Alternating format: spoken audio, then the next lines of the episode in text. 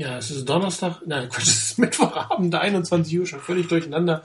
Ihr hört euer Fortinanders Fanzone Webradio mit einer Jubiläumssendung. Das ist sage und schreibe unsere 100. Sendung. Ähm, mit mir heute hier am Mikrofon eine größere Crew, als ihr sonst gewohnt seid. Wir sind heute zu viert, nämlich mit der Doppel-Chris, 49er Chris B und einem Niner Chris. Hallo, ihr beiden. Hallo. Den anderen Chris höre ich nicht. Chris? Welchen Chris meinst du denn? Den anderen Chris, den Schweizer Chris. Der ja. geht nicht ans Telefon. Der hat gesagt, ich soll ihn adden. Na gut, der kommt vielleicht später dazu. Und natürlich äh, Rainer Mori 99. Hallo Rainer. Na, Abend. Ja, ähm, hundertste Sendung. Ähm, vor ziemlich genau vier Jahren ähm, hat Igor per PN den einen oder anderen uns angeschrieben, ob er sich vorstellen könnte, sowas zu machen.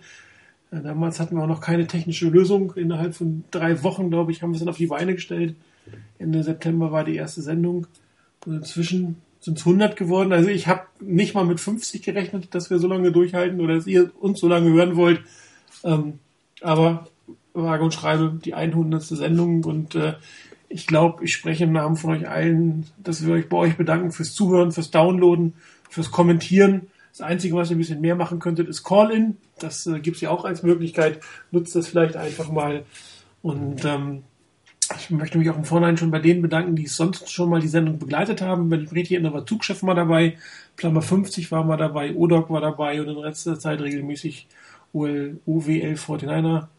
Ähm, alle für euch immer dabei und äh, dadurch, dass wir weiter senden und ihr uns weiter zuhört, glaube ich, dass es gar nicht so uninteressant ist. Ja, der Chris sagte, also der, der Schweizer Chris, ich kann ihn anrufen, da klingelt und klingelt und klingelt und klingelt. Mal gucken, wann die Schweizer aufstehen. Ich würde sagen, wir fangen einfach an und äh, gucken, wie es letztes Wochenende losgegangen ist mit den 49ers im Spiel gegen die Dallas Cowboys. Der eine sagte Erzfeind, der nächste sagt das beste, wichtigste Spiel. Wenn man das gewinnt, ist sowieso alles gelaufen. Ähm, für mich ist es gewonnen, ist gewonnen, nicht schön gewonnen, aber da können wir gleich nochmal drauf eingehen. Ähm, wie habt ihr so ersten Spieltag der neuen Saison erlebt? Gutes Gefühl, schlechtes Gefühl? Ähm, nur glücklich über den Sieg? Einer? Also glücklich über den Sieg sowieso. Ähm, ich persönlich finde auch, dass es bei den Cowboys oder gegen die Cowboys immer besonders schön ist, wenn man gewinnt. Ich hatte irgendwie den Eindruck, dass die Niners äh, deutlich besser waren, als es die Differenz am Schluss ausgesagt hat. Das hätte deutlicher werden können. In der zweiten Halbzeit wirkte das doch sehr stark nach ähm, Ergebnis verwalten, nicht unbedingt verletzen und ähm, ja, ein bisschen zurückhalten und gucken, was die anderen so machen und ja, alles irgendwo in dem Bewusstsein, man kann ja noch mal zulegen, sowas kann schiefgehen. Es ging nicht schief, dazu waren dann die Cowboys dann doch, finde ich, einfach zu schwach. Das war teilweise schon, wenn es nicht die Cowboys wären, fast erschreckend. Ähm, auf der anderen Seite, die Niners haben das letztendlich in den Szenen, in denen es wirklich drauf ankam, wirklich gut gespielt. Sie haben die Fehler der Cowboys ausgenutzt. Sie haben sie in Punkte umgemünzt. Das war auch nicht immer so der Fall bei den 49ers. Von daher, das war auf jeden Fall ein sehr positiver Aspekt. Ich fand auch zum Beispiel ähm, den Touchdown-Pass von oh nee, nicht den Touchdown-Pass, doch, ja, auch den Touchdown-Pass auf Vernon Davis, den ersten, aber auch ähm, vorher dieser eine lange Pass auf Anquan Bolden, fand ich wirklich sauber gespielt, auch von Kaepernick gut gemacht. Er ist nicht einfach losgelaufen, sondern hat mit seiner Athletik das Play am Leben gehalten, hat auch bei dem Pass auf Bolden den Schritt nach vorne gemacht, nicht noch mehr, ist nicht selber gelaufen, sondern nach vorne in die Pocket rein, hat dann seinen Receiver gesucht und gefunden. Dass die meisten Pässe immer noch auf Bolden und Davis gehen und die anderen irgendwie nicht so viel abkriegen, ist schade, aber solange es funktioniert, ist in Ordnung. Und ich hoffe, dass die Niners daran arbeiten, dass das besser wird. Aber am Schluss bleibt als Fazit, das Spiel wurde sicher und ziemlich ungefährdet gewonnen. Es war eine letztendlich ziemlich souveräne Leistung, finde ich. Natürlich gab es Sachen, die man hätte besser machen können und die vielleicht auch gegen einen starken Gegner unter Umständen wirklich Probleme bereiten könnten. Aber auf der anderen Seite, vielleicht wächst man ja auch mit seinem Gegner oder an seinem Gegner. Da lasse ich mich dann mal überraschen in den nächsten Wochen. Ja, Chris, ähm, ich glaube, der Schweizer Chris ist da. Chris, bist du da? Ich bin da, ja. Ah, wunderbar, dann hat auch das geklappt. Ich meine aber jetzt den anderen Chris, der von Anfang an dabei war sozusagen. Ähm, wie hast du das Spiel gesehen? So erste Einschätzung, Saisonauftakt? Also ich war insgesamt mit dem Spiel eigentlich zufrieden, muss ich sagen, weil ähm, ich schon ein bisschen Bedenken hatte in der Preseason. Da war es schwer einzuschätzen. Ähm, keiner wusste wirklich so genau, was die Offense tatsächlich äh, gezeigt hat. War das wirklich nur ähm, mal ganz, ganz lockeres Antraben, ohne dass da irgendwie groß was gemacht wurde in der Preseason oder äh, gab es da schon wirklich äh, besorgniserregende äh, Zustände bei den Fans? Das war alles so ein bisschen schwer einzuschätzen. Von daher war ich, sag mal, ein bisschen zurückhaltend und habe eher gedacht, wir lassen das Spiel mal auf uns zukommen. Es war auch insofern, fand ich, nicht ganz unproblematisch, weil ähm, es schon von vornherein hieß, ah ja, die 49ers sind sind, waren sie ja auch großer Favorit und das ähm, führt natürlich häufiger mal dazu, dass man vielleicht so einen Gegner auch unterschätzt. Und äh, meiner Meinung nach ist ja Tony Romo, das hatte ich im letzten Webradio gesagt, auch für mich eine totale Wundertüte. Ähm, zum Glück hat er die Seite präsentiert, die äh, für die 49ers die bessere war, äh, weil der spielt irgendwie Weltklasse oder Kreisklasse. Und ähm, das war halt die Kreisklasse-Leistung, die er an dem Tag abgerufen hat. Und von daher war ich insgesamt, auch wenn nicht alles Gold war, was ähm, geglänzt hat bei den 49ers, äh, war ich zufrieden mit dem Spiel. Also es ist das erste Spiel. Viele ähm, haben eigentlich unter diesen Wettkampfbedingungen noch nicht miteinander gespielt, weil eben auch in den Spielen, in den Preseason Games viele Backups drin waren. Von daher glaube ich, war das eine wirklich ordentliche erste Partie, auf der sich aufbauen lässt. Dass es Raum für Verbesserungen gibt, darüber müssen wir nicht diskutieren aber ich würde auch nicht alles schlecht reden wollen, was in dem Spiel nicht funktioniert hat. Das ist einfach nur mal bei so einem Spiel so. Ja, Frage in Schweizer Chris. Wir hatten letzte Woche, ich weiß nicht, ob du es gehört hast, davon gesprochen, dass es ja immer schön wäre, dass die 49ers mal so ein Statement gleich zum Beginn der Saison abgeben. War es das für dich oder war es das zum Teil für dich oder war es einfach nur ähm, gegen einen relativ schwachen Gegner ganz gut ausgesehen? Ich glaube, das Statement war höchstens, ähm, wir spielen genauso wie immer. Also ähm, wir machen das Nötigste, aber nicht irgendwie mehr. Ähm, ich hatte wirklich das Gefühl, es ist so ein typisches 49er-Spiel, wie wir es äh, mit Jim Harbour sehr, sehr oft gesehen haben. Äh, das heißt, sie haben äh, relativ schnell eine Führung gehabt und dann wurde die einfach wunderbar verwaltet, ähm, ohne dass der Sieg irgendwann gefährdet war. Und von daher, nein, es war nicht sicherlich nicht so das Statement wie ein der, der Fan sich eigentlich wünscht, dass man irgendwie man mit 40 zu 10 das erste Spiel gewinnt und sagt, so, da sind wir, die Saison kann beginnen.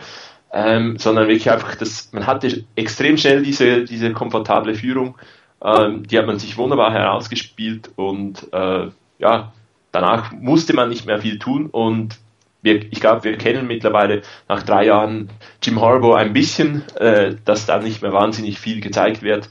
Ähm, sondern einfach mal, dass das Ganze verwaltet wird und vielleicht der Gameplan, der, der kreative Gameplan, den man sich äh, zusammengestellt hätte für das Spiel, wenn, wenn man ihn gebraucht hätte, da, der kommt dann vielleicht ein, ein, ja.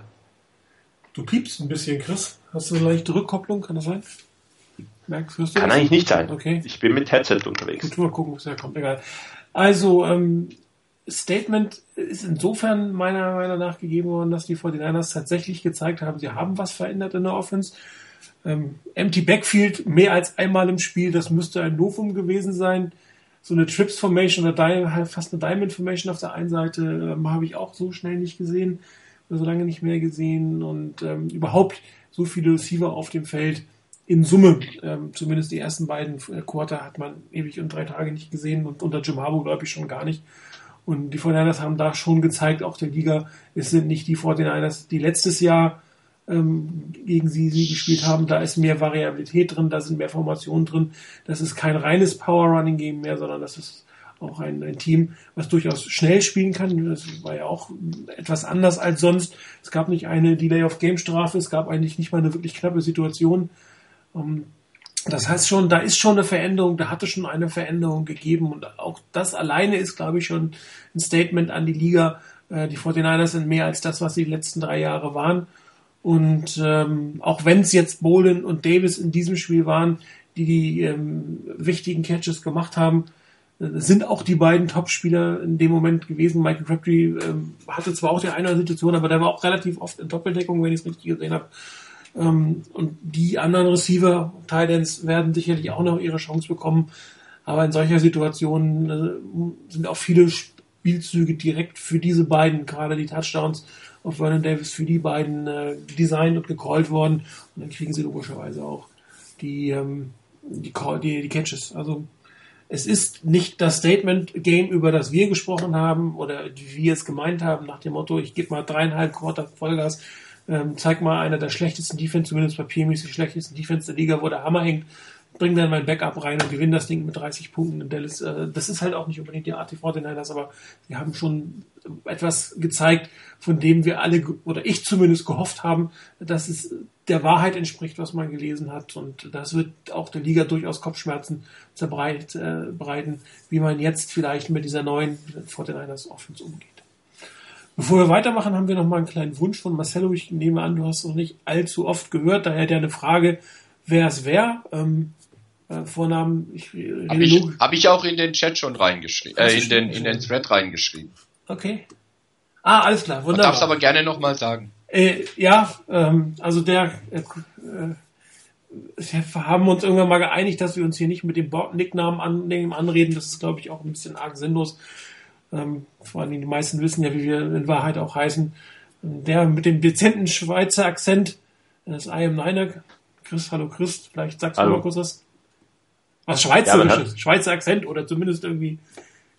Ja, meinst du, ich muss ein bisschen Jockey essen? Ja, wunderbar, das wollte ich Geht doch. Vielleicht, äh, äh, Rainer, ein bisschen was ähm, südhessisch-badisches von dir, also Rainer Mori 99.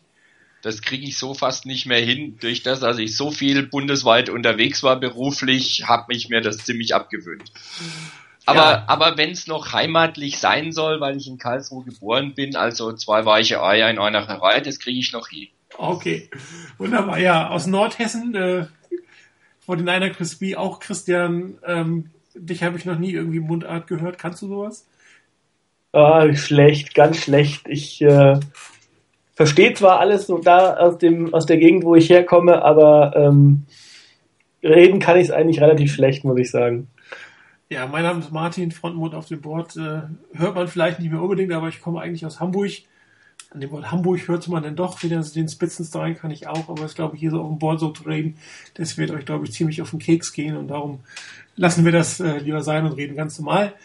Ähm, Marcelo, danke für die Nachfrage. Klar, wenn man nicht so oft zuhört und äh, ich sag's zwar am Anfang immer, äh, wer hier wer ist, aber das äh, nuschel ich auch glaube ich ziemlich vor mich hin. Und daher haben wir das gerne nochmal gemacht. Ja, aber zurück zum Cowboys-Spiel. Ähm, es gab ja doch durchaus kontroverse Diskussionen auf dem Board. Ähm, war das jetzt gut, war das jetzt schlecht? Äh, war die Offense gut, war die Defense-Line schlecht? Ähm, vielleicht mal von, ich frage mal jeden von euch nach einer Unit ähm, und dann, wie er sie gesehen hat. Fangen wir vielleicht mal ähm, mit, mit Rainer an. Front 7 Pass Rush war jetzt irgendwie nicht so wirklich berühmt und äh, auch die Run Defense in der Mitte hätte schöner sein können, oder? ja, trifft es eigentlich ziemlich richtig. Ähm, ich habe eigentlich auch so das Gefühl gehabt, dass die Cowboys mit ihrer O-Line relativ wenig Probleme hatten. Ähm, mal die drei Sacks außen vor, drei waren es glaube ich, ne, außen vor gelassen. Ähm, aber so übers ganze Spiel hatte ich nicht das Gefühl, dass unsere Front Seven so viel Druck entwickelt, dass jetzt hier Romo permanent auf der Flucht wäre. Aber das ist ja auch bei den, bei den Niners nicht immer der Gameplan. Also es ist ja häufig so, dass nicht so der ganz große Druck gesucht wird. Ähm, manchmal war es mir persönlich einfach zu wenig. Ich mag es da lieber, wenn man den Gegner ein bisschen mehr unter Druck setzt. Ähm, so ganz überzeugend war das nicht. Am Schluss muss man halt trotzdem sagen, das hat gereicht, die Cowboys weitgehend unter Kontrolle zu halten und das ist schon mal eine positive Sache, die dabei auch rumkommt, auch wenn es nicht perfekt war. Irgendwas Besonderes, was dir, was dir irgendwie aufgefallen ist, ein Spieler, der vielleicht hervorgetreten ist im positiven oder negativen Sinne oder irgendeine Schwachstelle, jetzt mal abgesehen von dem Fehlen logischerweise von, von zwei der Top-Linebacker der Liga, ähm, wer da vielleicht besonders in eine oder andere Richtung herausgeragt hat, aus deiner Sicht? In der Front Seven? Ja. Der, oder der bei den Niners? Nee, in der Front ähm, Seven schon noch. Bitte? In der Front Seven. Ja. Ähm, also ich fand, ist aber eh mein, der einzige Cowboy, den ich im Football wirklich mag. Ähm, das ist Justin Smith. Der hat mir gut gefallen mit seiner ganzen Art. Der ist für die Mannschaft, glaube ich, immer noch nahezu unersetzlich. Patrick Willis hat meiner Meinung nach auch eine sehr ordentliche, sehr souveräne Partie abgeliefert. Und ansonsten, ähm, Mark Brooks hat mir nicht so gut gefallen. Ähm, mal abgesehen von den Strafen, da werden wir ja, glaube ich, nachher auch nochmal drauf zu reden kommen. Mal abgesehen von den Strafen war es schlicht und ergreifend auch sonst nicht, nicht das Wahre, zumindest so wie ich den gesehen habe. Vielleicht habe ich es auch falsch gesehen, weiß ich nicht. Aber mich hat er da nicht so ganz überzeugt. Ähm, aber ansonsten, es hat gereicht gegen diesen Gegner, Steigerungsmöglichkeiten sind da und darauf hoffen wir natürlich alle. Ja, Schweizer Chris, in diesem Fall O-Line der 49ers. Auch da kontroverse Diskussionen von äh, sehr gut bis ähm, eigentlich Problemzone der Offense. Wie hast du es gesehen? Ich, ich glaube, die hatten sicherlich nicht ihren besten Tag, aber so richtig schlimm war es jetzt auch nicht. Ähm, ich glaube, so richtig gefordert waren sie, waren sie zwar nicht äh, in diesem Spiel, sahen nicht immer äh, einwandfrei aus. Aber ich fand es eine, eine okay Leistung. Ich glaube, das kann man so zusammenfassen. Ähm, Daniel Kilgore als Center hat aber ja meiner Meinung nach äh, eine durchaus passable Leistung abgeliefert in seinem ersten Spiel. Würdest du das auch so sehen? Ich, ich glaube, jeder O-Liner, der unauffällig ist, äh, hat sicherlich mal eine gute Leistung gezeigt und ich fand ihn absolut unauffällig. Also ich habe nicht irgendwie eine Szene gesehen oder ist mir in, in, Erinnerung geblieben, wo ich sagen muss, oh mein Gott, ein junger Center, da, was macht der da oder so, äh, sondern der hat ein solides Spiel gezeigt. Ähm, mir jetzt auch irgendwie speziell positiv aufgefallen, aber ich glaube, wenn die die Leistung bringen, die, die sie gezeigt haben, vielleicht noch ein bisschen besser, dann kann man auf dem aufbauen. Ja, also was die Fortiners ja beibehalten haben, zum, zum Teil ist das Antippen des Centers durch den Guard beim Snap, also gab es ja auch eine Diskussion auf dem Board, ob äh, das ist ein Problem von Jonathan Goodwin gewesen wäre, durch die Beine zu gucken und vernünftig zu snappen, aber es scheint tatsächlich eine äh, Taktik oder eine Art und Weise der 49ers zu sein, dass man den Center nach vorne gucken lässt und lieber den Guard nach hinten gucken lässt, um äh, den, den Count, beziehungsweise äh, ja, äh, das Zeichen für den Snap zu geben. Also das scheint, äh, also was immer man da über Jonathan Goodwin gedacht hat, ich glaube, da sollte man sich virtuell für entschuldigen, es war tatsächlich ein, ein, eine Art der 49ers zu spielen das aber nicht nur, wenn ich gerade kurz erwähnen darf, dass nicht nur die Niners machen. Ich habe heute Mittag das Spiel nochmal im Schnelldurchlauf geguckt oder vorhin im Schnelldurchlauf von den Redskins gegen die ähm, gegen die Texans und die Redskins haben das genauso gemacht. Also das machen auch noch andere Mannschaften. Bei den Redskins fiel es mir jetzt auf. Ist also nichts Typisches oder ganz Spezifisches, was unbedingt jetzt bei den Niners ist und mit dem mit dem äh, mit dem Center dann unbedingt zusammenhängen muss. Also ich halte es auch, habe ich auch schon was im Wort geschrieben, ich halte es auch durchaus für eine sinnvolle äh, Variante, denjenigen, der die Calls äh, macht, äh, nach vorne gucken zu lassen nach Seite zu gucken lassen und nicht nach hinten gucken zu lassen, dass man vielleicht doch nochmal einen Last-Minute-Shift, ähm, was sich ja auch in der NFL mehr und mehr durchsetzt, dass das die Defense-Line versucht, einen Snap-Count zu antizipieren und kurz vorher nochmal einen Shift macht und dies würde ein Center natürlich nicht sehen, wenn er seinen Shotgun-Snap vorbereitet und schon nach hinten guckt. Also sicherlich keine allzu schlechte ähm, Variante zu spielen. Ja, Hessen kriegst in diesem Fall auch eine heiße Diskussion. Die Cornerbacks, zwei Verletzte, zwei Backups, die hinterher meiner Meinung nach fast besser ausgesehen haben als die Starter. Nicht, wie du es gesehen hast. Ähm, so wie du es jetzt gesagt hast. Super, ich sag nichts mehr. ähm, wobei man dazu sagen muss, dass die beiden Starter natürlich auch äh, nur wirklich eine sehr, sehr bedingte Zeit auf dem Feld standen, also nicht wirklich lange. Ähm, von daher finde ich es ein bisschen schwer, sie zu bewerten, ähm, weil äh, da hatte man einfach äh, wenig Spielszenen und wenig äh, Situationen, wo man sagen kann, okay, da liefert er mal wirklich ein gutes oder schlechtes Spiel ab. Ähm, aber ich meine, gut, klar, Caliber hatte die natürlich bei der, bei der, beim Fumble die Situation, ähm, reagieren, schnell sein und den Ball aufnehmen und dann in die Endzone rennen. Das hat er gut gemacht, aber ansonsten muss ich sagen, die Backups haben mir wirklich äh, sehr gut gefallen. Wobei ich persönlich sowieso finde, dass äh, Parrish Cox irgendwie immer sehr, sehr unterschätzt wird bei den 49ers. Ich erinnere mich an letzte Saison, ich glaube, das war das Spiel in Green Bay, ähm, Playoff-Spiel.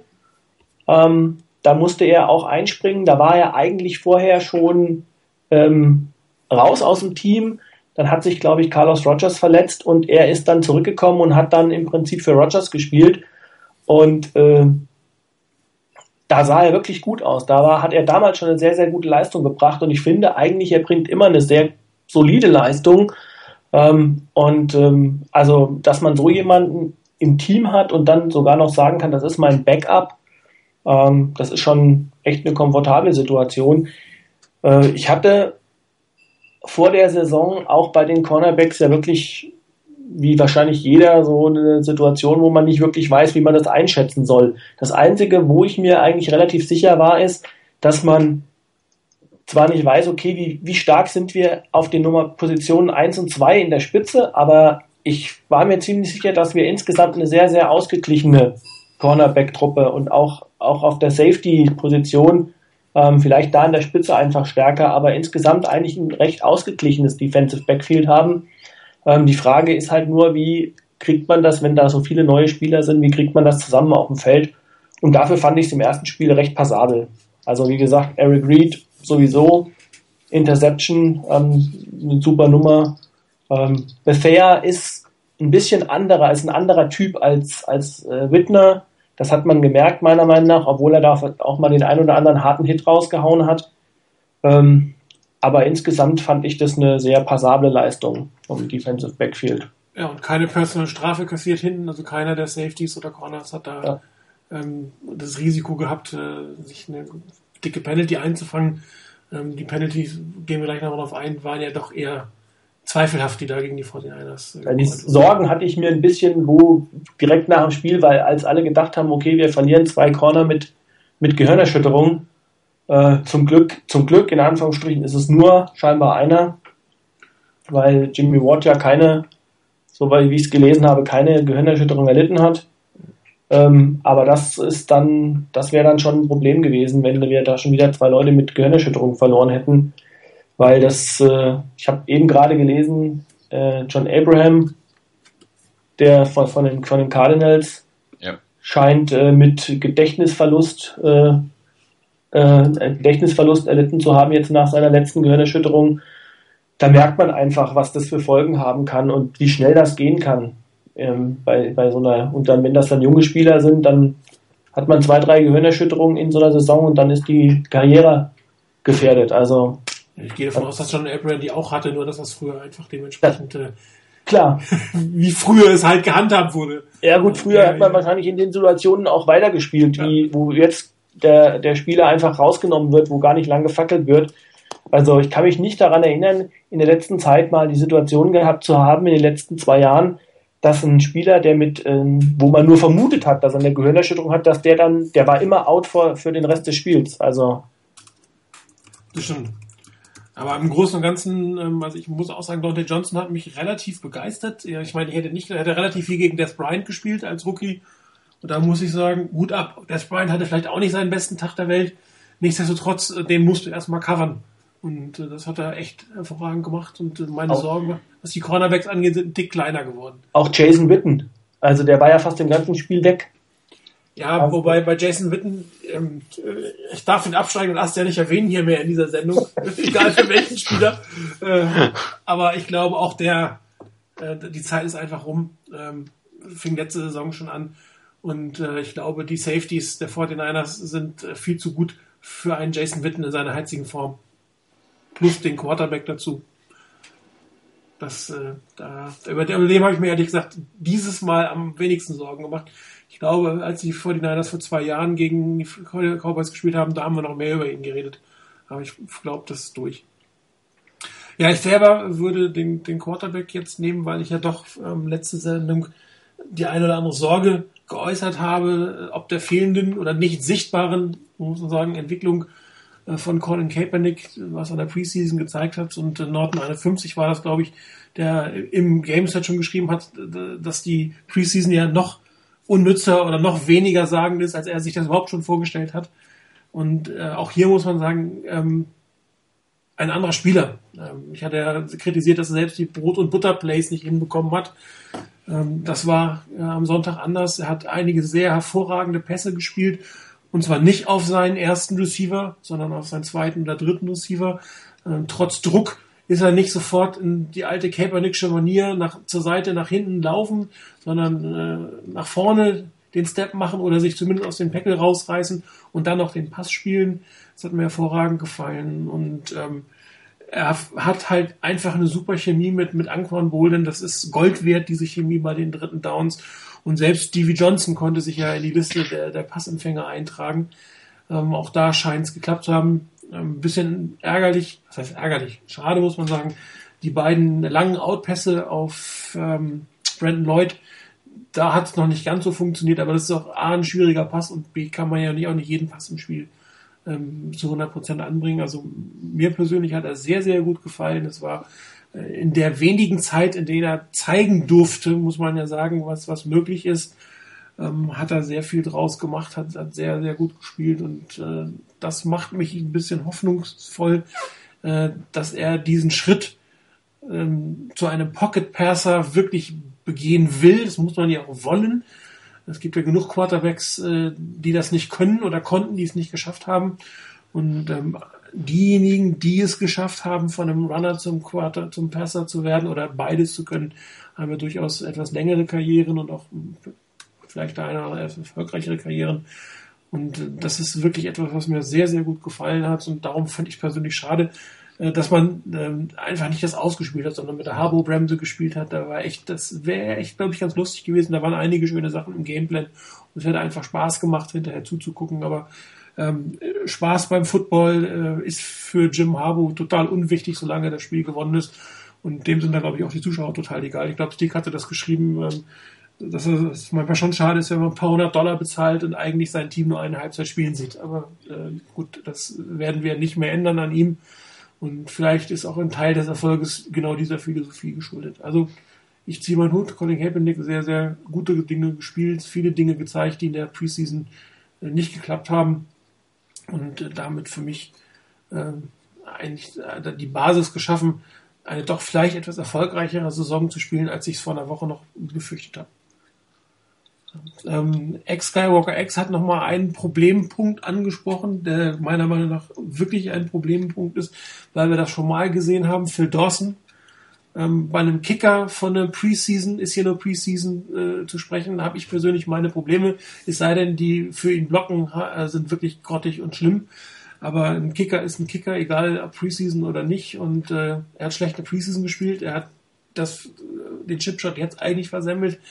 Ähm, es sieht so aus wie Akers vor zwei Jahren, oder? Seht ihr das? Überdramatisiert, oder? Ja, hat, hat, hat Akers nicht vor zwei Jahren mit, mit einem Rekord-Field Goal angefangen? Also das hat Dawson nicht gemacht. Ähm, aber das war, also das sah in der ganzen Art und Weise, wie das Field Goal daneben ging, also jetzt gerade auch das gegen die Cowboys, nicht wirklich gut aus. Das war nicht nach, naja, gerade leider dummerweise passiert, sondern irgendwie, da passte das ganz und, ganz und gar nicht irgendwie. Ähm, ich hoffe, dass er sich bald wieder einkriegt und dass das die Eindrücke aus der, aus der Preseason, aus dem ersten Spiel wirklich nur eine Schwächephase sind ähm, dass er wieder zur alter Form aufläuft, weil die Niners werden ihn sicherlich im einen oder anderen Spiel noch brauchen. Ja, die Frage ist, könnt ihr euch vorstellen, ob die Niners wirklich äh, nach einem zwei, drei Spieltagen die Reißleine ziehen, die Reißleine ziehen, wenn das so weitergeht? Gibt es überhaupt einen vernünftigen Kicker auf dem Markt? Ich glaube, das ist gar nicht so einfach, ne? Das ist genau das Problem. da sprichst du, sprichst du das Problem an, meiner Meinung nach. Also du musst erstmal eine Alternative finden, dann ähm, die du, wo du sagst, der ist dann auch tatsächlich besser. Ähm, also, das finde ich schwierig. Es, es gab, glaube ich, ein paar, äh, ein paar Kicker, die jetzt direkt zu Saisonbeginn oder zum Ende der Preseason äh, das Team gewechselt haben, weil das ein oder andere Team auch den renommierten Kicker hat gehen lassen und dafür mit einem Jüngeren ersetzt äh, hat. Ich glaube, insbesondere, wo das auch sehr kontrovers diskutiert wurde, war bei den Kansas City Chiefs. Die haben, glaube ich, wie heißt der, Ryan Sucker? Mhm. Der ist, glaube ich, gegangen und spielt jetzt, glaube ich, für die Titans, kann das sein? Ja, so irgendwas. Ähm, auf jeden Fall wurde da auch äh, sehr, sehr drüber diskutiert. Also das wäre dann so jemand gewesen, wenn man gesagt hätte, man merkt in der Preseason, es funktioniert nicht und man holt dort jemanden. Ähm, aber das Problem wird sein, glaube ich, dann auf die Schnelle jemanden zu finden. Also ich habe gerade mal bei, bei Spottrack geguckt mit den Free Agents. Ich weiß nicht, ob die Liste hundertprozentig stimmt, aber von den bekannteren Namen, die da drauf sind, das sind Lawrence Tynes, Ryan Lindell, ähm, Alex Henry, der von den Eagles jetzt ziemlich schnell entlassen wurde, dann ein Jay Feely, ähm, und wen haben wir da noch? Robbie Ronas, Connor Barth und eben David Akers. Also da wäre jetzt, glaube ich, kaum einer, auf den ich jetzt sofort kommen würde und sagen würde, den müssen wir dann unbedingt haben. Ja gut, aber wenn er mehr trifft als der alte. Ja klar, das ist aber eben dann genau die Frage. Also ich glaube, da muss man, da muss man ihm jetzt auch nochmal, äh, da würde ich jetzt nicht nach einem Spiel äh, schon äh, den Stab über ihn brechen, nach dieser einen Kiste, ähm, sondern da würde ich sagen, man, da muss man einfach drei, vier Spiele unter Wettkampfbedingungen dann einfach mal abwarten und auch vielleicht mal sehen, wie er sich, ob er sich stabilisiert. Ähm, da würde ich jetzt noch nicht nach dem ersten Spiel äh, Panik schreien, aber natürlich im Blick haben muss man das schon bei den 49ers. Ansonsten gäbe es noch eine kreative Taktik für Jim Harbour und zwar, dass äh, David äh, das Phil Dawson halt einfach mehr Extra Points kicken muss. Die macht er nämlich. ja, das alte Spielchen. Ja, wir sind ja diesmal nicht mit 6 zu 0 nach äh, großer äh, Feldüberlegenheit ins dritte Viertel gegangen oder so. Das ist ja durchaus mal positiv gewesen. Das stimmt. Touchdowns sind sowieso besser. Ähm, auch das vielleicht noch ähm, zwei Red Zone Situationen, die doch relativ souverän ausgenutzt wurden, fand ich. Also das erste Play auf Royal Davis das kam schon ein Stück weit äh, aus dem Playbook von äh, Bill Walsh, altes West Coast Offense Play, Misdirection, Play Action Pass, der Tight End steht da und auch der Run von Carlos Hyde, was auch ein gutes Stichwort ist in der zweiten Halbzeit. Also das sah etwas durchdachter und besser aus, auch wenn es nur zweimal der Fall war, also man nicht wirklich viel Red Zone Situationen gesehen hat, aber ähm, schon mal deutliches Improvement zu dem, was die letzten Saisons gesehen haben, oder? Ähm, beim, beispielsweise beim Touchdown auf Vernon Davis fand ich auch ähm, mit dem Play vorhin, dass man äh, Colin Kaepernick die, die äh, auch den Rollout machen lässt, ihm das halbe Feld gibt zum Lesen. Das ist halt ein Stück einfacher.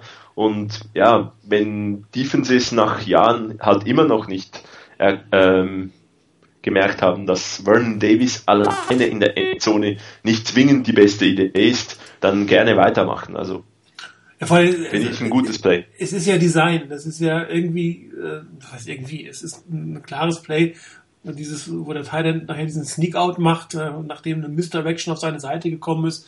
Und äh, ich bin immer wieder erstaunt, wie oft Teams tatsächlich hier einen Touchdown kassieren. Das scheint ein seit, seit Jahren extrem effektives Play zu sein. Und ich finde es schön, es von den 49ers wieder zu sehen, muss man ehrlich sagen.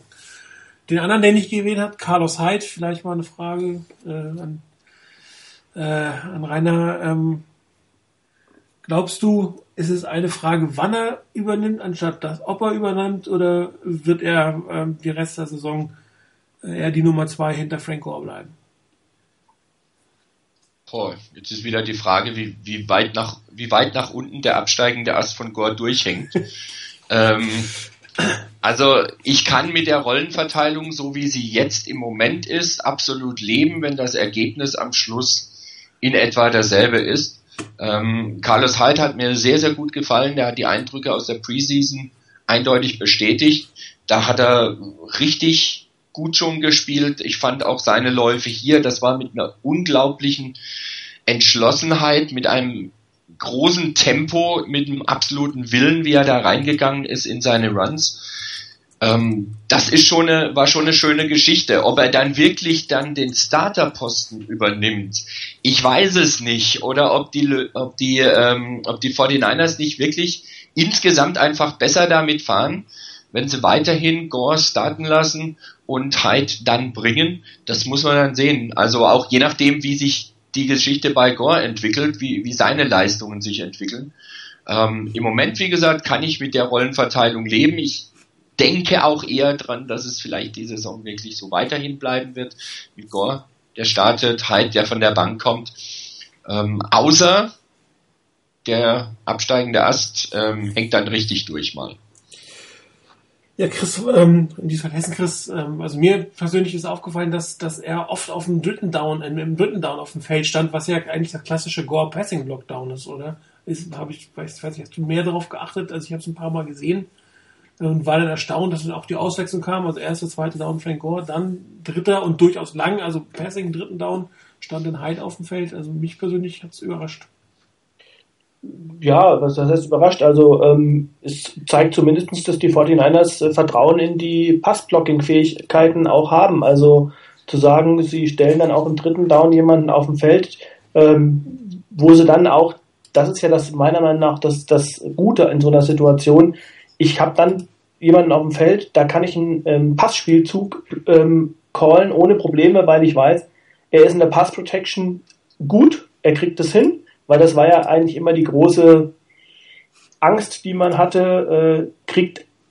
irgendein Running Back ist irgendwann mal halbwegs passabel so hin wie Frank Gore, weil das ist, glaube ich, einfach immer noch ein Asset, was äh, Frank Gore mitbringt, wo auch ähm, kein anderer äh, Running Back da so schnell rankommt, weil das ist einfach unglaublich gut.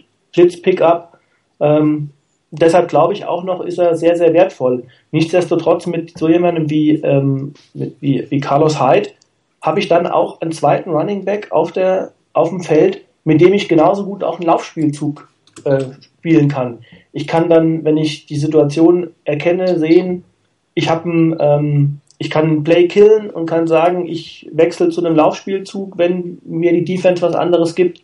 Und diese Freiheit zu haben, diese Option zu haben, das mit zwei wirklich guten Running Backs zu machen, ähm, das ist echt äh, eine ziemlich luxuriöse Situation. Ähm, ansonsten muss ich sagen, ich weiß nicht so genau, ob ich jetzt sagen würde, absteigender Ast, aber ähm, natürlich, klar, Frank Gore wird älter und ähm, für mich ist es eine Frage der Zeit, äh, bis Gore das übernimmt, äh, bis, äh, bis Hyde das übernimmt.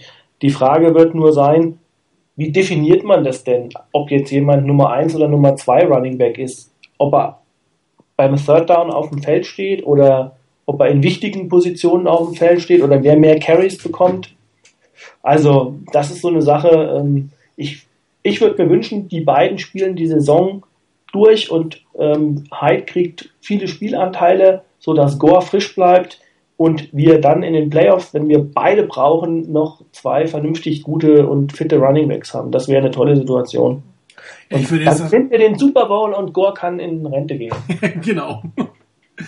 Ja, ich würde das Thema mit Michael James einfach mal vorziehen, weil es ja hier relativ gut hinpasst. Ähm, wieder kaum ein Teil der Offense hat dann, äh, wie man so liest, über seinen Agenten äh, sich bei den 49ers äh, gemeldet, gewünscht entlassen zu werden. 49ers sind jetzt in einer für sie total ungewöhnlichen Situation, indem sie nämlich nur noch äh, inklusive Fullbacks drei Runningbacks auf dem Roster haben. Ähm, ich weiß nicht, ob bei euch, äh, ob ihr mitbekommen habt, dass man Will Tukuafu entlassen hat. Ja. ja. Okay, das ist bei mir irgendwie total durchgegangen. Der ist jetzt auf der auf der Injured Reserve. Das, er war ja auch noch als Running Back in irgendeiner Form gelistet ähm, eigentlich als Fullback gelistet, mehr oder weniger. Ähm, aber die 49ers haben effektiv jetzt auf dem Roster drei drei äh, Running Backs. Sie hatten, ich glaube, sechs, wenn ich mich richtig erinnere, in der höchsten Zeit. Ähm, und davon sind einer ein Fullback und zwei Running Backs, die sehr ähnlich sind, sprich Hyde und Gore. Und dieses dritte Element, was ein Hunter ähm, hereingebracht hat und was äh, man vielleicht von Michael, äh, Michael James sich erhofft hat, aber nie wirklich kam, dieses, dieses Quick-Element fehlt jetzt. Seht ihr das in irgendeiner Form als Problem an? Sollten die 49ers jetzt was machen in die Richtung oder darauf hoffen, dass in sechs Wochen äh, Marcus Lattimore vielleicht für so eine Rolle dazukommt? Vielleicht Schweizer Chris. Also erstmal vielleicht auch noch mal ein bisschen zu, zu Carlos Hyde. Bei ihm ist natürlich das Tolle, er ist ein Typ Running Back, der wirklich zu den 49ers passt.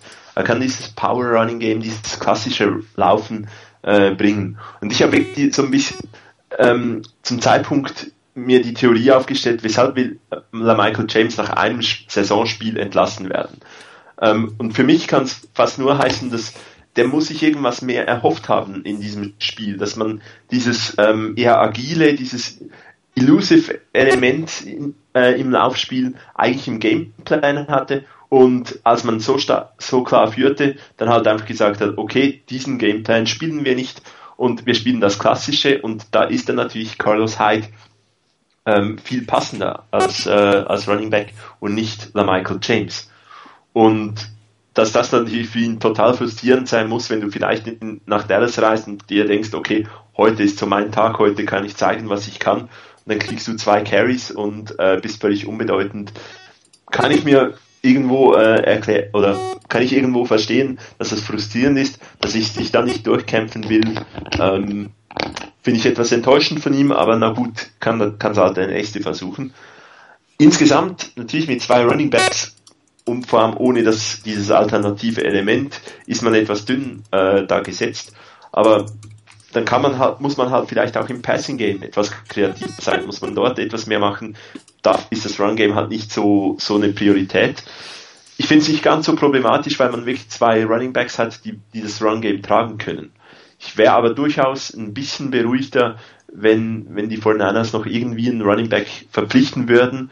Einfach auch als Absicherung, weil es ist halt wirklich extrem schnell was passiert, was wir absolut ja nicht hoffen, aber dass halt vielleicht einer mal ein bisschen einen Schlag kriegt, irgendwo ein bisschen äh, sich leicht angeschlagen dann in, in diesem äh, im Spiel ist und wenn man dann vielleicht äh, noch jemanden in der Hinterhand hat und dann nicht einen Spieler die ganze Zeit bringen muss, ähm, wäre das durchaus äh, ja, eine positive Sache, noch einen Running Back dazu zu holen.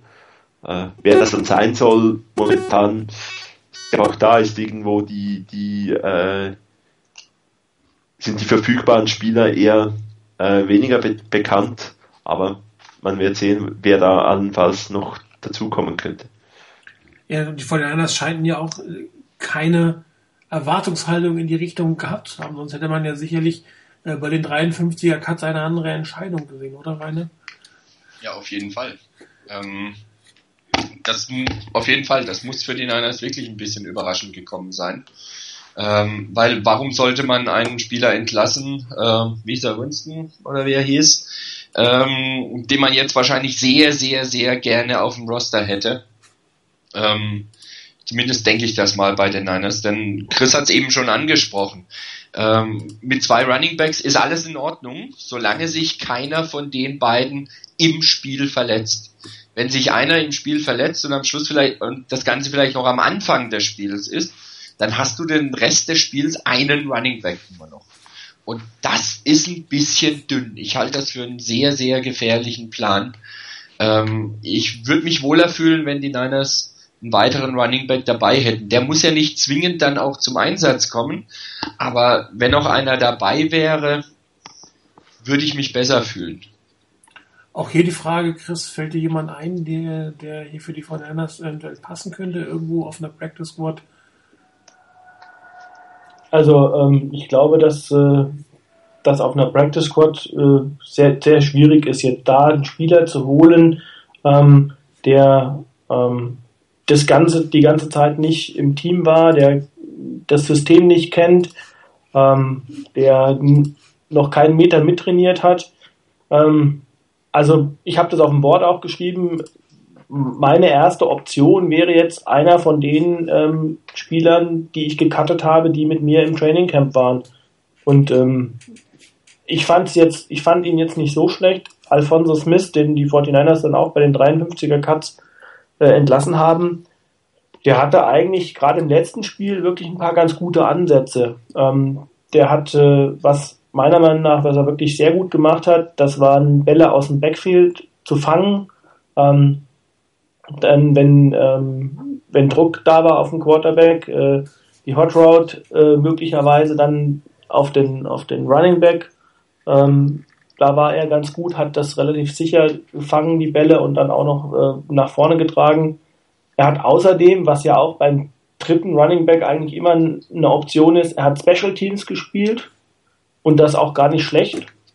Ähm, von daher wäre jetzt das so der erste, der mir in, in den Kopf kommen würde. Ähm, aber ansonsten, äh, ich habe mal auch auf der Free Agent Liste geguckt, da ist auch wirklich nichts dabei. Also ähm, das, ich glaube, die 49ers, das, was Rainer schon gesagt hat, wären sehr glücklich, wenn sie Glenn Winston äh, nicht entlassen hätten und den Schritt von LaMichael James vielleicht zwei Wochen vorher gemacht hätten.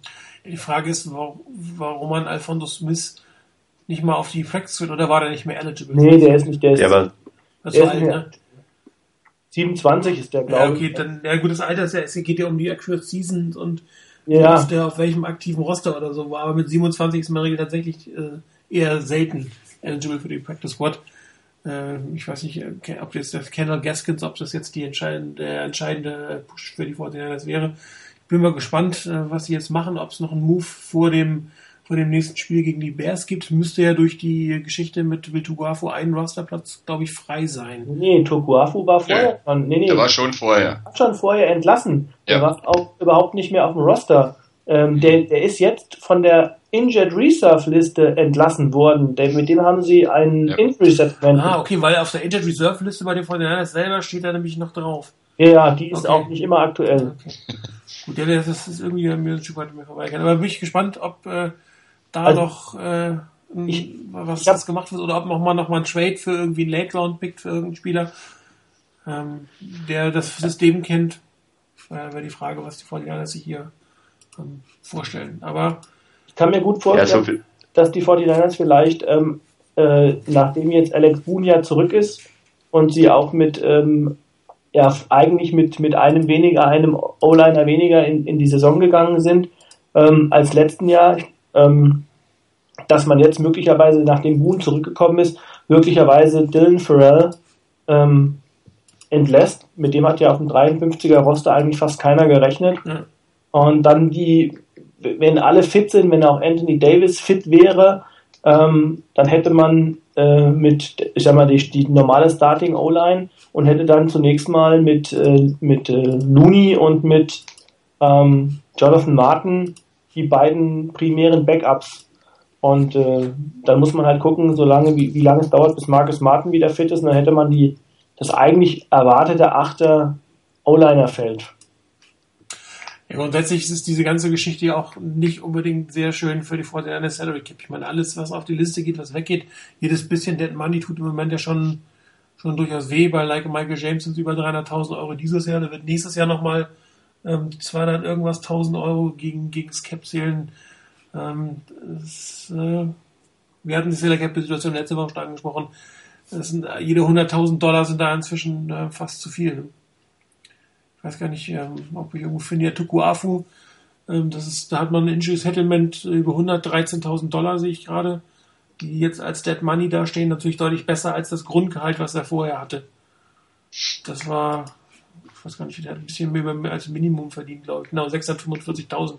Ja. Das ist mehr als Minimum. Also da hat man schon wieder eine halbe Million jetzt gespart. Das ist durchaus natürlich ein positiver Effekt. Ja, zum Abschluss zum Cowboy-Spiel äh, nochmal das Thema Strafen. Äh, wurde ja durchaus schon angesprochen im, im Talksfit von, von Leon Joe und äh, Udo hat uns netterweise den einen oder anderen Screenshot äh, hier gemacht für die Themen. Ich werde mal einfach mal zwei, zwei posten. Und zwar war das die erste Strafe äh, gegen Ahmad Brooks. Äh, Hands to the Face, man wird gleich an den Fotos, oder Illegal Hands to the Face wird man gleich an den äh, Fotos sehen. Definitiv richtig, diese Strafe. Zwei Stück hat sich Brooks davon eingefangen. Ich glaube, er hat auch letztes Jahr einige davon gehabt, wenn ich mich richtig erinnere. Ähm, er hätte zwar mehr gehabt, wenn es damals schon so ähm, mit dem Fokus gepfiffen worden wäre. Ja, aber er hatte, glaube ich, schon auch Strafen in die Richtung. Ne? Also ist ja durchaus einer der ähm, mehr bestraften Linebacker der 49ers. Ja, wobei seine Lieblingsstrafe war eigentlich Line-Up in the Neutral Zone. Also ja, das hat er auch gelegentlich hingekriegt, das stimmt. Ja, ja die, kann er, die kann er durchaus auch gut. ähm, eher kontrovers waren, glaube ich, die ähm, äh, Strafen, die Holding-Strafen. Ähm, Jetzt äh, muss ich die mal gucken. Also die beiden, die beiden Frechheitsstrafen schlechthin ja. für mich waren klar, das eine, die eine Geschichte mit, mit Brandon Lloyd. Also das war halt wirklich ein Oberknaller. Ja, das kommt als zweites, habe ich okay. jetzt gerade nicht gesucht, sondern ich habe die gegen äh, Craig Dahl. Craig Dahl, genau. Die auch nicht wirklich viel, ich meine, ich weiß nicht, ob er jetzt weiter als fünf Meter hinten rein ist, dann hätte man vielleicht noch äh, argumentieren können, außerhalb der 5 Yards, aber ich glaube, es war noch innerhalb der 5 Das- Yards und man sieht ja diese kleine Schubser. Äh, Also wenn das ein illegal Contact ist, dann müsste eigentlich Richard Sherman aufhören zu spielen. Oder sie die Arme nach hinten gebunden kriegen. Also ich finde, das ist halt immer so ein, so ein Problem, ähm, das sich entwickelt, wenn man, wenn man so einen absoluten Fokus auf irgendwas äh, legen will. Ähm, dass man jetzt irgendwie jedes, dass, dass ein Rat eingetrichtert wird, äh, ist Defensive Holding, ihr müsst dieses Illegal Contact mehr pfeifen. Ähm, und irgendwo, die das immer machen, äh, gibt es dann eher die Entwicklung, dass, dass vielleicht der Ref dann sagt, ähm, ich kann ja nicht jedes Mal pfeifen, da mache ich mich ist, ist das ja dann irgendwo lächerlich im Spiel. Ähm, und bei Chris, bei dir piept irgendwas ganz schlimm. ja, Weil irgendwas ist, koppelt bei dir tatsächlich, irgendwas piept, wenn du redest, aber und zwar nur, wenn du sprichst. Also wenn du zuhörst, anscheinend nicht. okay, Das scheint Ist besser? näher nicht wirklich. nicht wirklich. Dann bin ich ruhig, weil Oh, Aus! out. Alter! Oh, Meine das Ohren. ist, was immer du tust. Tu's nicht mehr. Also was immer du gerade getan hast, ist es schlechter als vorher. um das auszudrücken. Äh, vielleicht was. Nee. Okay, er ist jetzt ruhig, sagt er. Okay. Äh, Okay. Vielleicht kannst du ja noch mal finden, rausfinden, Chris, ob du eine Idee hast, woran es äh, gelegen haben konnte. Äh, darum frage ich jetzt den anderen Chris. Ich habe jetzt mal das äh, vom, vom ähm, Ward, äh, das, äh, die Illegal äh, Kontaktstrafe. Da muss ich sagen, im zweiten, nee, im dritten Bild, ähm, da greift er den Arm in dem Moment, wo der Spieler die Richtung ändert. Es ist zwar nicht viel, aber das ist außerhalb der 5 Yards. Da kann man eigentlich zumindest auch die Diskussion, die wir ja letzte Saison zum Trainer Richard Sherman geführt haben, ging ja in die Richtung, wenn einer bei der Richtungsänderung gehalten wird, dass das eigentlich eine Strafe sein sollte. Oder findest du es in diesem Fall auch schon zu viel? Also, ähm, ich finde, das äh, finde das völlig absurd, auf gut Deutsch gesagt. Ähm, weil wir spielen halt, also Football ist halt schlicht und ergreifend kein kontaktloses Spiel, dass sich dort Spieler berühren und wenn man hier so ein Standbild auswählt, dann sieht man, okay, der hat da die Hand irgendwo am Ellenbogen, berührt er ihn.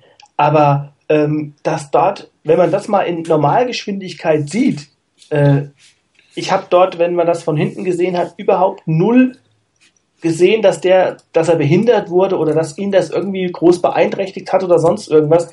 Ich finde, es ist ein völlig normaler Zweikampf. Ähm, wäre für mich, also, oder ich sag's, ich sag's andersrum. Ich habe nichts dagegen, wenn man sagt, okay, ich pfeife dann auch so einen Kontakt weg. Aber dann muss ich das auch konsequent machen. Und das ist das, was stört. Dass die, die, die Refs sowas einfach nicht konsequent durchpfeifen, sondern der eine pfeift und der nächste nicht. Und das ist ja nicht mehr nur von ähm, Referee-Team zu Referee-Team unterschiedlich, sondern das kann ja sogar äh, innerhalb eines, äh, der eine schmeißt für sowas eine Flagge und der andere schmeißt nicht, kann dir das innerhalb eines Referee-Teams passieren. Und ähm, das ist das, was, was mich einfach da an dieser Geschichte furchtbar stört. Ich würde sowas nicht abpfeifen, also sonst zerfleddern wir das Spiel. Das ist so das Problem. Also diese Geschichte war nun wirklich nicht so erheblich. Da, wenn du das abpfeifst, dann bitteschön immer konsequent bei jeder solchen Aktion und dann machst, dann pfeifst du das Spiel wirklich kaputt, bis die ganzen Verteidiger wirklich komplett die Finger weglassen und dann bist du so langsam in Richtung körperloses Spiel, zumindest in dem Bereich. Äh, das kann es irgendwo auch nicht sein. Also wenn schon, dann bitte konsequent und dann muss es aber in jedem Spiel, in jeder Situation konsequent gepfiffen werden.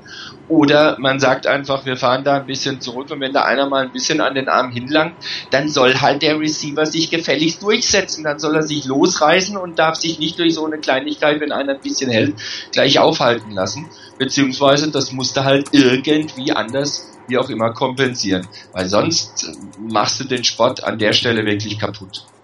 Ich meine, was du auch noch sehen musst, dann, äh, das ist ja die Gegenseite, äh, wenn dann bitte dann auch bei, bei, de, bei der Offense abpfeifen. Also, Ja. wir haben ja hier zwei Leute, die dann, und das sieht man ja auch relativ häufig, auch äh, die Wide Receiver, die sich dann entsprechend Platz verschaffen ja. oder äh, dann aber auch dann eine Offensive Pass Interference in diesen Situationen. Oder ähm, auch das gleiche bei den ähm, Illegal Hands to the Face. Äh, das ist auch so eine Geschichte. Äh, wie häufig sieht man das, dass ähm, ein Defense-Spieler das abgepfiffen bekommt, der Offense-Spieler das aber nicht ähm, abgepfiffen bekommt? Also, ähm, wie gesagt, wenn man das konsequent macht und dann ja, aber dann bin ich gespannt, wie das Spiel dann aussieht. Äh, dann haben wir ein Flaggenfestival, wie es teilweise in der Preseason der Fall war. Und ähm, von daher, ja, also ich würde gerne wünschen, dass man dort wieder einen Gang zurückschaltet, äh, so wie es bisher war. Und ich glaube, das würde dem Spiel gut tun. Ja, jetzt habe ich tatsächlich nochmal die Offense, ups, den, die Offense Pass Interference äh, gegen Brandon Lloyd, das glaube ich tatsächlich von allen gesehenen Calls der schlechteste meiner Meinung nach war. Also hier sieht ja eindeutig, dass äh, der Defensive Back ihn liebevoll umarmt, äh, äh, um es mal, wie soll ich sagen, vorsichtig äh, hinzuzufügen. Äh, und ähm, dass Brandon Lloyd versucht, sich natürlich aus dieser Umarmung, Umarmung zu lösen und äh, vielleicht unten im letzten Bild sogar ein bisschen wegpusht. Ja, um Gottes Namen, das mag sein, aber äh, wenn man pfeift, dann muss die Flagge eigentlich vorne gepfiffen werden oder zumindest gegen beide, aber jetzt nicht einseitig gegen die Defense. Also das ist schon ähm, sehr, sehr also, hart. Auch, auch da, wenn, wenn da eine Flagge, also wer dagegen, das, das ist für mich völlig unverständlich, äh, was soll er denn machen? Wenn er sich nicht wegdrückt, läuft er mit dem Arm in Arm in die Endzone. Ja. Also, äh, ich glaube, das ist die Intention hinter der Regel oder hinter dieser Auslegung, dass er das so macht dass so ein, ein, ein betreutes in die Endzone gehen, mhm. ähm, dass das vielleicht angepeilt ist. Ich weiß es nicht. Ich fand das auch dermaßen lächerlich, weil wenn schon überhaupt irgendeine Strafe, dann doch bitte gegen den Defender, der da schön die Arme rumlegt. Also, das kann es ja nicht sein. Ja, ich meine, betreutes Laufen oder betreutes Routenlaufen ist für einen Spieler in Brandon Lloyds Alter natürlich eigentlich eine schöne äh, Variante, ne? So ist das ja nicht. ja, aber äh, ich bin gespannt, wie das, wie das weitergeht. Äh, äh bin auch gespannt ähm, bei dem Seahawks-Spiel, ob, ob die Seahawks Defensive Backs die Calls auch regelmäßig so bekommen oder die Hände wegnehmen. Äh, vielleicht äh, haben auch alle Refs vor dem ersten Spieltag nochmal 23 Mal per E-Mail und per Briefing und per Video gehört zu kommen, ihr müsst jetzt pfeifen, ihr müsst jetzt pfeifen, ihr müsst darauf achten. Und ich hoffe, dass es äh, jetzt äh, im Headquarter, ich glaube donnerstags oder mittwochs ist immer die Besprechung der Referees, äh, dass da nochmal darauf hingewiesen wird, dass man vielleicht einen Eingang zurückschaltet und äh, ähm, das Spiel nicht, nicht zerpfeift bzw. zerflackt. Ja, jetzt wollen wir nochmal mit Chris aus der Schweiz. Und Chris, hörst du mich? Ich höre dich, ja. Ja, wunderbar. Du bist ein bisschen hohl, aber du piepst nicht mehr. Vielleicht darfst Entschuldigung, du klingst ein bisschen hohl, aber es pfeift nicht mehr aus der Schweiz. Gut. Mir ist gerade vor Lachen das Headset runtergefallen. Aber ist okay. War in Ordnung. Ich glaube, ja. glaub, war das ein klassischer Front-Mode? Ja, nee, es war, ich habe ich hab, ich hab mich ja nicht versprochen. Ich habe ja nur einfach lustige Dinge Ach so, das war Absicht. Ja, genau. Okay. Ja, und ähm, Christian, vielleicht von dir nochmal kurz Einschätzung zu den Strafen. Ähm, ja, also was ich vorhin äh, zu sagen versucht habe, was man vermutlich in diesem Gepiepe äh, nicht verstanden hat. Ähm, ich finde das immer etwas problematisch, wenn man so ein bisschen den Finger auf eine, ein bestimmtes äh, Problem oder auf eine bestimmte Strafe legt. Ähm, weil irgendwie das, es wird ja es wird so verfälscht dann gepfiffen, weil in den Spielen, in denen ein Team das jedes Mal macht, ich, das sind die Seahawks, die halt ein bisschen eine Taktik um das gebaut haben, äh, dass die, dass sie einfach den, äh, dass sie die, dass sie sehr aggressiv spielen. Da geht kein Ref hin und sagt, ich pfeife das bei jedem, äh, bei jedem Ball. Ähm, das, und bei anderen Teams, wo die eigentlich das, das nicht als Taktik haben, wo es nur selten eine solche Strafe gibt oder einen, einen solchen Kontakt, da schauen dann die Refs so genau auf diese Punkte und dann wird aus jedem, aus jeder kleinen Strafe halt eine, dann wird die Flag geworfen. Und das verfälscht dann halt das Ganze auch, weil ähm, eigentlich müsste wirklich, müsste man nicht sagen, man muss allgemein auf dieses äh, Illegal Contact mehr schauen, sondern pfeift es einfach häufiger bei den Seahawks. Es, es tönt jetzt etwas blöde, aber ähm, ansonsten gibt es wirklich dann diese kleinen, ähm, ja, gibt es diese kleinen Strafen bei, bei vielen Teams, die man dann nicht wirklich versteht. Und die Team, das Team, das oder das Team, das eigentlich diese Strafe ähm, kreiert hat oder diesen Fokus eigentlich provoziert hat, geht dennoch dann eigentlich ähm, relativ straffrei aus. Und das darf es meiner Meinung nach nicht sein. Ja, ich glaube, Cowboys Spiel haben wir äh, hinter uns gebracht, sowohl was das Spiel war entwickelt angeht, als auch äh, unsere kleine Analyse. Wir haben jetzt ein kurz noch ein etwas ernsteres Thema. Ähm, ein Thema, was äh, mittelbar auch die 49ers berührt, äh, weil wir mit Ray McDonald einen Spieler haben, der selbst gerade unter Verdacht steht, ähm, wegen häuslicher Gewalt. Ähm, und äh, hier der, der sogenannte Due Process gerade läuft, ähm, wo ermittelt wird und dann wird geschaut, ob es vielleicht zu einer Anklage kommt.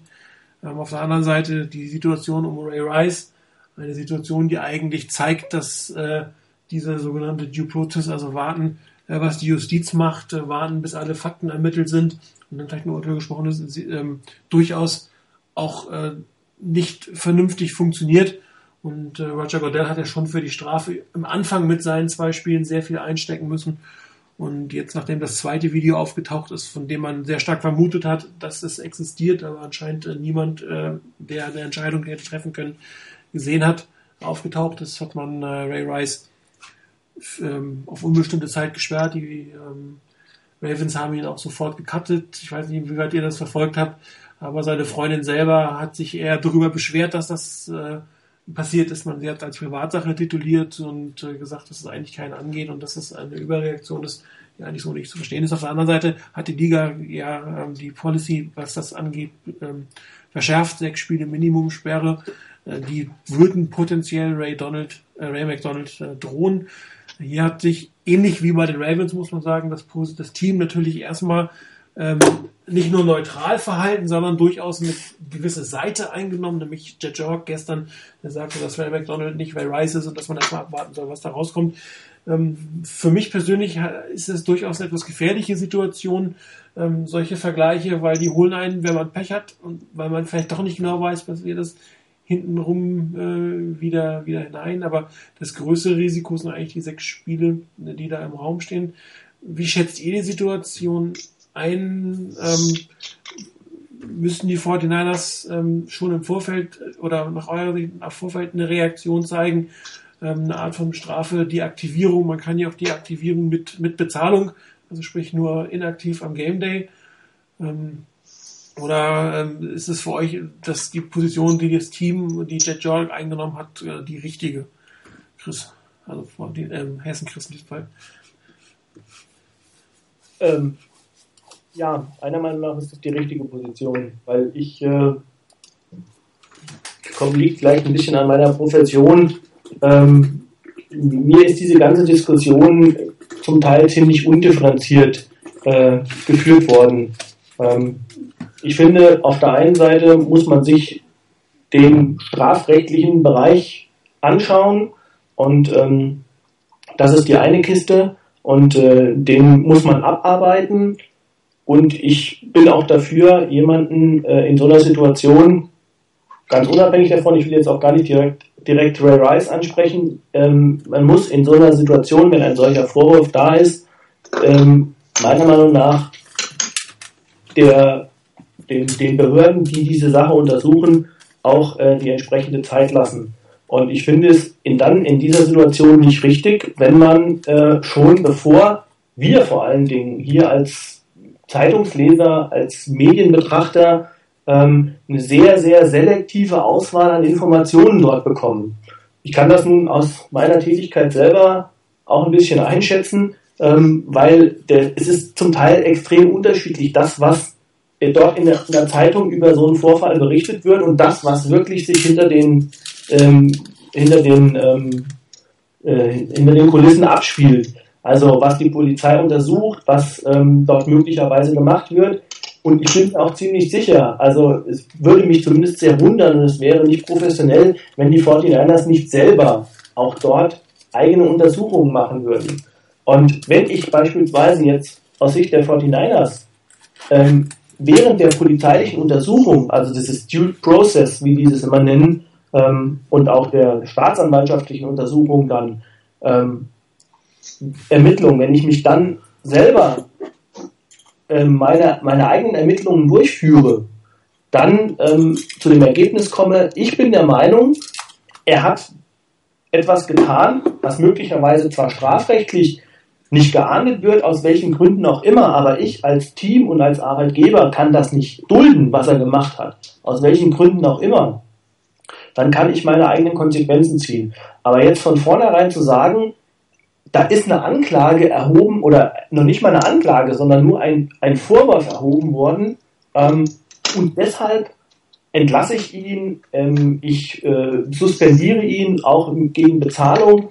Ähm, das ist in so einem Sport teilweise äh, schon echt eine harte Nummer. Also ich sage immer nur, man muss sich vorstellen, mich würde oder uns würde jemand ähm, eines, einer Straftat bezichtigen und dann würde alle Welt plötzlich fordern, der Arbeitgeber möge ihn doch bitte entlassen. Also ich glaube, das äh, würde dann auch keiner wollen. Die Situation bei Ray Rice fand ich war eine besondere, weil dort dieses Video da war. Und wenn es ähm, dort entsprechende Anzeigen bei Ray McDonald auch geben würde, Zeugenaussagen, die jetzt von vornherein belegen, er hat seine Freundin geschlagen. Ähm, wenn das da wäre, dann bin ich auch dafür, dann sollte man auch sofort reagieren. Aber solange ich das nicht weiß, solange ich diese Informationen nicht habe, ähm, würde ich nicht den Kopf von Ray McDonald fordern. Und das ähm, ist eine Sache, da würde ich sagen, gilt dann immer noch der, der Unschuldsgrundsatz. Aber das Team hat sich auf der einen Seite positioniert nach dem Motto, wir dulden es nicht, sprich, wenn irgendwas kommt, kann ich auf jeden Fall. Nee, also kann, kann, mich dem, kann mich dem definitiv anschließen. Ist ja auch ein bisschen vom, von meiner Ausbildung her äh, so ein Punkt. Ähm, ich finde es eigentlich grundsätzlich richtig, wie die Fortinanders haben. Ähm, momentan, zumindest für uns, gibt es keine sichtbaren Anzeichen, ähm, was genau vorgefallen ist. Und solange gilt wirklich die Unschuldsvermutung. Und ich finde es dann auch irgendwo jetzt im, in diesem ganzen, in Anführungszeichen, Hype um Ray Rice, ähm, was da vorgefallen ist, ich meine, das geht wirklich nicht. Und ich finde, da haben auch meiner Meinung nach die, die, Ray, äh, die Ravens absolut richtig gehandelt. Ähm, für sie war das nicht tragbar. Ähm, sie haben ihn entlassen und zwar sofort, als die neuen Beweise da waren. Ähm, vorher, welche Beweise man vorhin hatte, weiß ich nicht, ähm, aber mit diesem, äh, mit diesen äh, neuen, mit dieser neuen Situation haben sie konsequent gehandelt. Ähm, was, was jetzt die 49ers schon wissen oder was sie erfahren können, das, das muss ich dann zeigen. Aber ich glaube, solange darf man wirklich auch die, diese Unschuldsvermutung sagen und auch jetzt eben auch mal kurz darauf hinweisen, hey, es ist eine andere Situation, es kann zum gleichen Resultat führen, aber es, nur weil jetzt äh, Ray Rice da ähm, entlassen wurde, weil er äh, auf unbestimmte Zeit gesperrt ist, es ist nicht die gleiche Situation, es ist ein anderer Fall und das soll eigentlich den, der genau gleiche Prozess, den eigentlich Ray Rice verdient hatte, nämlich dass eigentlich mal das an sich kommen soll, was wirklich geschehen ist. Für Ray Rice jetzt halt negativ, aber vielleicht für Ray McDonald positiv. Ähm, soll wirklich dieser, dieser Prozess durchgegangen werden und wie das Chris richtig gesagt hat, wenn die 49ers selber auch zum Schluss kommen, hey, da ist das vorgefallen, was für uns nicht passt, so wie Jim Harbaugh gesagt hat, wenn ein Spieler Hand anlegt und sagt an eine Frau, ist für ihn nicht tragbar, dann können sie handeln. Aber dafür müssen sie zunächst auch mal die Faktenlage richtig kennen. Und bis dahin soll er spielen, ähm, ist wirklich dieses, dieser, dieser Grundsatz, dass ähm, unschuldig bis das Gegenteil eigentlich bewiesen ist, äh, für mich durchaus anwendbar. Also die 49ers haben sich ja schon relativ weit aus dem Fenster gelehnt am Anfang, als sie sagten, naja, wenn, äh, ist er für uns nicht mehr tragbar. Ähm, auf der anderen Seite sagt äh, Jet York jetzt, das ist eigentlich eine andere Situation, das klingt schon fast wieder nach Zurückrudern, weil wenn nämlich doch irgendwas vorgefallen ist, irgendwo muss die Dame die blauen Flecken hierher haben. Und da ist jetzt die Frage, ähm, habe ich dann plötzlich so einen Judgment Call nach dem Motto, ja, das war jetzt nicht schlimm genug, also es war nicht schön, aber nicht schlimm genug, um eine Konsequenz zu haben. Oder sagt man dann am Ende des Tages, naja, es ist was vorgefallen und er hat angelegt, auch wenn es nicht wirklich eine, eine Hand war, wie sie Ray Rice quasi angelegt hat. Also ich glaube, dass das könnte schon durchaus äh, zu einem kleinen PR-Dilemma hinterhergeben, wenn, wenn es tatsächlich einen Vorfall gab, der vielleicht nicht ganz so schlimm war, wie ähm, äh, manche vermutet haben, aber es war halt was. Und da ist halt diese, gerade diese Aussage am Anfang schon echt ein Statement für den 49ers. Und da bleibt auch zu sehen, ob, ob sie dann die Konsequenz sagen, sagen, ja, es war zwar nicht viel, aber es war was und äh, ich, jetzt muss ich ihn cutten.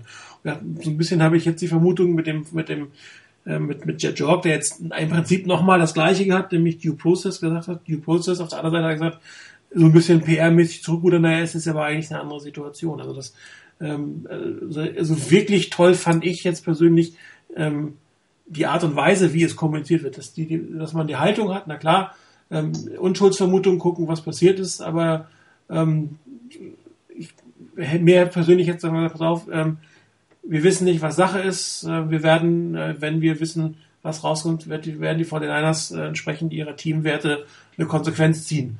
So, das hätte man einmal als Statement rausgeben können, dann kann es jeder dreimal wiederholen, aber was anderes wird nicht gesagt. Und das war eigentlich das, was mich so ein bisschen an der ganzen Situation, an, an der Art und Weise, wie es in die Öffentlichkeit gegangen ist, wie die Vorderlader sich hingestellt haben. Weil auf der einen Seite die Aussage sehr klar ist, aus der Nummer kommt man teilweise dann nicht mehr zurück. Auf der anderen Seite, jetzt habe ich so ein bisschen das Gefühl, äh, dass das, das äh, Wiederöffnen des Rückruderns von, von Jog. Weil eine Entlassung von, von Ray Rice, äh, von, von Ray McDonald für die 49ers ja auf, auf viele vielfältige Weise äh, Konsequenzen haben würde, nämlich äh, eine starke Salary Cap Belastung und eine Defense Line, der wo der Nachwuchs anscheinend noch nicht in der Lage ist äh, zu übernehmen, würde einen weiteren äh, richtigen Spieler. Ähm, Aber so habe ich so hab, so hab ich es ehrlich gesagt ähm, nicht unbedingt aufgefasst, muss ich sagen. Also das mit mit der mit dem Vergleich ähm, mit das äh, Ray McDonald ist nicht Ray Rice ähm, das habe ich eigentlich auch so ein bisschen auch auf die Situation, die einfach nicht vergleichbar ist. Also, dass man jetzt fordert, Ray McDonalds müsse jetzt entlassen werden, weil es dort auch ähm, einen Vorwurf gab. Und das, ich habe das so aufgefasst, dass er damit meint, ähm, die Faktenlage bei Ray Rice war durch die Videobeweise eine komplett andere als bei Ray McDonald. Und ähm, so habe ich das mehr, mehr aufgefasst und so würde ich es auch sehen. Also ähm, wenn die Faktenlage die gleiche wäre, wie bei, ähm, also sprich, man hat eine, eine, eine, einen Beweis, ähm, egal was dann wirklich gewesen ist, ob er ihm, ob Ray McDonald auch seine Frau so eine gehauen hätte, so ähm, eine weggeprügelt hätte, wie hier Ray Rice das getan hätte, oder ob er irgendwas anderes gemacht hätte, was in Anführungsstrichen weniger schlimm gewesen sein kann. Weil ähm, auch da muss man einfach sehen, es gibt auch bei häuslicher Gewalt gibt es Abstufungen. Also ähm, es ist nicht alles gleich zu beurteilen. Also auch das ist für mich in dieser ganzen Diskussion wird das Thema häusliche Gewalt völlig in, also da wird gar nicht differenziert. Und es gibt äh, sehr, sehr wohl äh, klare Differenzierungen und es gibt sehr, sehr unterschiedliche Situationen, wo so ein Thema aktuell wird und wie sich so ein Thema auch äußert und wie das Ganze dann abläuft. Und ähm, also auch die Situation, ich weiß nicht, wie die, da kenne ich die Rechtslage in den USA relativ schlecht, ähm, aber in Deutschland beispielsweise ist es klassisch so, wenn jemand angerufen wird, wenn die Polizei angerufen wird und es das heißt häusliche Gewalt, der hat mich geschlagen, mein Mann hat mich geschlagen, dann rückt die Polizei an und dann ist es, ähm, so habe ich es jetzt in meiner Zeit kennengelernt, in der Regel so, dann gibt es eine Wegweisungsverfügung. Das heißt, der Ehemann wird des Hauses verwiesen und äh, wird für eine bestimmte Zeit bis zu 14 Tagen äh, der ehelichen Wohnung verwiesen. Dann kann er dagegen gerichtlich vorgehen in einem Eilverfahren und kann gucken, ob er in die Wohnung zurückkommt. Aber zunächst mal wird das gemacht und zwar völlig unabhängig davon, ob ich erkennen kann, ob das, was gesagt wurde, stimmt oder nicht. Also ähm, das wird einfach gemacht, um in dem Moment die Frau zu schützen. Und oder derjenige, der sagt, ich bin geschlagen worden, das könnte theoretisch auch der Ehemann sein. Ähm, aber das ist eher äh, der seltenere Fall. Und ich weiß nicht, wie das in den USA ist, wenn dort jemand anruft und sagt, okay, ich bin geschlagen worden, ich habe hier einen blauen Fleck oder blaue Flecken, ähm, dann hat man keine Möglichkeit, das in dem Moment genau nachzuprüfen, wenn man es nicht gesehen hat, also ob er sie geschlagen hat oder nicht. Und ähm, in der Situation bleibt dann wahrscheinlich auch nichts anderes übrig, als denjenigen mitzunehmen. Und dann wird er halt mal äh, in Verwahrung genommen. Ich weiß nicht, ob das der Weg ist, wie das in den USA gemacht wird, aber in Deutschland würde er einfach der Wohnung raus, aus der Wohnung rausgeworfen werden. Ja, auf jeden Fall eine Situation, die sicherlich noch einige Zeit brauchen wird, ähm, bis sie äh, gelöst wird, wobei auch Jet York gesagt hat, dass er durchaus vor einer strafrechtlichen, ähm, vor einem strafrechtlichen Urteil eine Konsequenz für die 49ers zieht, wenn die Faktenlage entsprechend klar ist. Ne? Das Absolut. Äh, hat sich da schon äh, äh, in gewisser Weise positioniert. Also ich persönlich bin relativ gespannt, was da rauskommt. Ich hoffe natürlich, äh, dass das alles nicht ganz so schlimm war, ähm, wie es ist. Vor allem hoffe ich das für seine Frau, äh, weil die ja eigentlich die Hauptbetroffene ist. Wir als, wir als Fans verlieren nur, nur einen Spieler, den wir für wichtig erachten. Ich glaube, wenn da wirklich äh, härtere Sachen gelaufen sind oder dauerhaft laufen, äh, ist das für die, für die betreffende Dame oder auch für die ganze Familie sicherlich eine deutlich unschönere Situation als nur die Diskussion, die wir hier führen. Aber es könnte für die 49ers am Ende doch relativ ähm, starke Konsequenzen haben, die sicherlich auch durchaus über den Erfolg dieses Jahres entscheiden können. Insofern. Aber, aber ganz ehrlich, wenn, wenn das wirklich der Fall ist, wenn er das gemacht hat, dann muss ich auch ganz ehrlich sagen, dann verzichte ich als Fan auch gerne auf den Erfolg und sage, okay, äh, so jemanden möchte ich dann auch nicht in dem Team haben, für das ich, äh, für das ich route. Nee, das sollte jetzt auch nicht werten sein. Also ein Fakt, nee. dass das für die Fortinanders tatsächlich sportlich gesehen ähm, ein Problem darstellen könnte, wenn sie die entsprechenden notwendigen, muss man dann sagen, Konsequenzen daraus ziehen aus dieser Situation. Und äh, daher, ja, ich hoffe in erster Linie natürlich für die alle Beteiligten, äh, dass es aufgebauschter war oder weniger dramatisch war, als es hinterher da ist. Und ähm, wir werden sicherlich die in nächster Zeit ähm, viel darüber lesen und mal gucken, wann überhaupt äh, entweder zu einer Anklage kommt oder überhaupt zu einer Entscheidung oder ob das Team ähm, anders reagiert. Ich meine, im Zuge der Ray Rice Geschichte gehe ich mal davon aus, dass auch die NFL und die Teams die Art der Ermittlung äh, ein Stück weit verändern, sich da noch sicherer machen werden und unangreifbarer machen werden. Ich meine, führt ja bis zu der Forderung, äh, dass Roger Goodell zurücktritt oder zumindest äh, eine Strafe, eine Suspendierung für eine gewisse Zeit bekommen sollte, weil er halt äh, sich nicht an, vernünftig verhalten hat. So wurde es, glaube ich, argumentiert. Und äh, das ist auch für die NFL mal eine etwas neue Situation. Und da wird, glaube ich, jeder versuchen, das so richtig wie irgend möglich zu machen. Ich persönlich bin halt wieder echt gespannt, was, was, was da rauskommt. Ähm, aber ich schätze mal, es wird noch eine Zeit lang dauern, bis es da halbwegs äh, ähm, sicherte Informationen gibt. Und dann ähm, ist natürlich auch meine Erwartungshaltung, dass das Team sich dann nicht irgendwie blöd rausredet oder die Sachen runterspielt, dass dann, wenn, wenn wirklich was war, ähm, was es ähm, mit einer gewissen Ernsthaftigkeit auch war, dass dann das Team auch zu den Worten steht. Die, wie du gesagt hast, Chris, ähm, so einen möchte man eigentlich nicht unbedingt im Team haben und da, wenn er den Sack macht, möchte ich mich nicht freuen, dass ausgerechnet er jetzt hier auf dem Feld steht und wer weiß, wie es zu Hause läuft. Ich meine, auch da finde ich, ähm, das ist dann ein bisschen das Problem, diese Geschichte, das, hat, das habe ich eben auch versucht zum Ausdruck zu bringen, diese Geschichte häusliche Gewalt, ähm, das, was man jetzt mit der Policy gemacht hat bei der NFL, ja, ich kann das nachvollziehen, das war aber für mich so eine klassische Reaktion auf diese Ray Rice-Geschichte und ähm, eigentlich ist das relativ undifferenziert, was man da gemacht hat. Also erster Vorfall, sechs Spiele Sperre, zweiter Vorfall, lebenslange Sperre, okay, jetzt bei Ray Rice ähm, war es der erste Fall, der vor, vorgekommen ist. Jetzt schreit alle Welt, ähm, der darf eigentlich nie wieder spielen, ähm, weil man plötzlich so ein Video gesehen hat, was dann natürlich auch ganz anders wirkt. Ähm, äh, also da muss man, glaube ich, echt nochmal auch überlegen, ob man das vielleicht versucht, ein bisschen differenzierter zu machen. Ähm, weil äh, in der, eigentlich hat man, selbst wenn man die Policy jetzt schon angewendet hätte bei Ray Rice, müsste man an der Stelle eigentlich sagen, er kriegt sechs Spiele Sperre. Egal wie schlimm es gewesen ist. Das ist richtig. Auf der anderen Seite wird man ihm sicherlich vorwerfen, das liest man jetzt auch, dass er in der Ermittlung gelogen hat. Klar, das natürlich. ist gerade die Position, die die NFL hier aufbaut. Ja. Nach dem Motto, wir haben mit ihm gesprochen und er hat eigentlich gesagt, es war alles gar nicht so schlimm. Ja. Und das ist eine Filminterpretation gewesen und dass man vermutlich über diese Schiene eine Strafe finden wird, wobei ja auch Roger Goodell schon gesagt hat, dass das jetzt keine lebenslange Sperre per se ist. Also würde ich, das würde ich auch nicht richtig finden, muss ich ganz ehrlich sagen, weil auch ihm muss ich eine Chance geben, dass er sich ähm, ändern kann.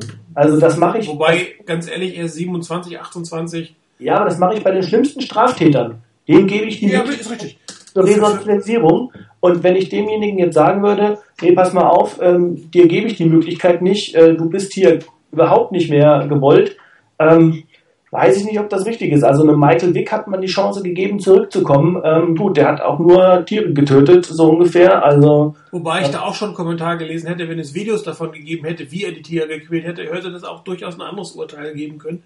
Beziehungsweise es wäre aus PR-Gründen schwieriger gewesen, ihn wieder einzustellen. Und das ist ja auch ein Problem, das Ray Rice haben könnte. Ähm, er ist einigermaßen alt, er spielt eine Position, ähm, da wird man heutzutage ausgetauscht wie keine Ahnung was und äh, wird dann nach einer langen Sperre äh, zum PR-Desaster. Also das ist, selbst wenn er reinstated wird, es dürfte es für ihn eigentlich das Karriereende bedeuten. Wobei die NFL ja sehr wenig äh, Rücksicht nimmt auf solche Dinge, wenn es darum geht, ich muss gewinnen, muss man ja auch sagen. Dann sind die, die, die PR-Gründe, äh, oder da hat man eine stark genug PR-Abteilung, die dann gegen das PR-Desaster anarbeitet. Gut, aber irgendwie sind die anderen beiden rechtzeitig noch da. Ja, ja, ja, doch, doch. Aber man kann ja auch mal lauschen, wenn eine qualifizierte Diskussion läuft. Man muss sich ja nicht immer reindrängen mit unqualifizierten Maßnahmen, ähm, äh, Bemerkungen. Aber ich kann prinzipiell auch genau dem zustimmen, was er gesagt hat. Warum soll ich das alles nochmal wiederholen? Ähm, nur die Grundsätze eben wirklich, zum einen das, was Chris auch gegen Ende gesagt hat, so diese Mö- Möglichkeit, so diese zweite Chance sollte man ihm geben. Da ist er dann gefordert, der Ray Rice. Und ähm, wenn er die nicht nutzt, okay, das ist dann nochmal eine ganz andere Geschichte.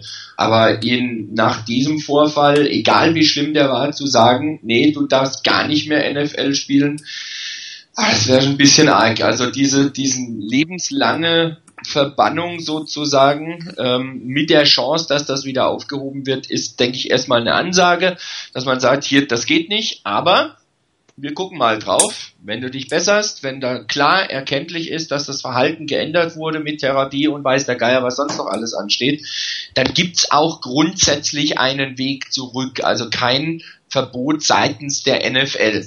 Ob dann nach zwei Jahren, drei Jahren mit einem Running Back, der dann eben knapp 30 oder 30 eben ist, äh, ob dann noch ein Team überhaupt bereit ist, ihn zu nehmen, das ist nochmal ein ganz anderes Thema. Und da muss es nicht wegen der Vergangenheit sein, sondern einfach wegen der Leistungsfähigkeit und dem, was man ihm noch zutraut.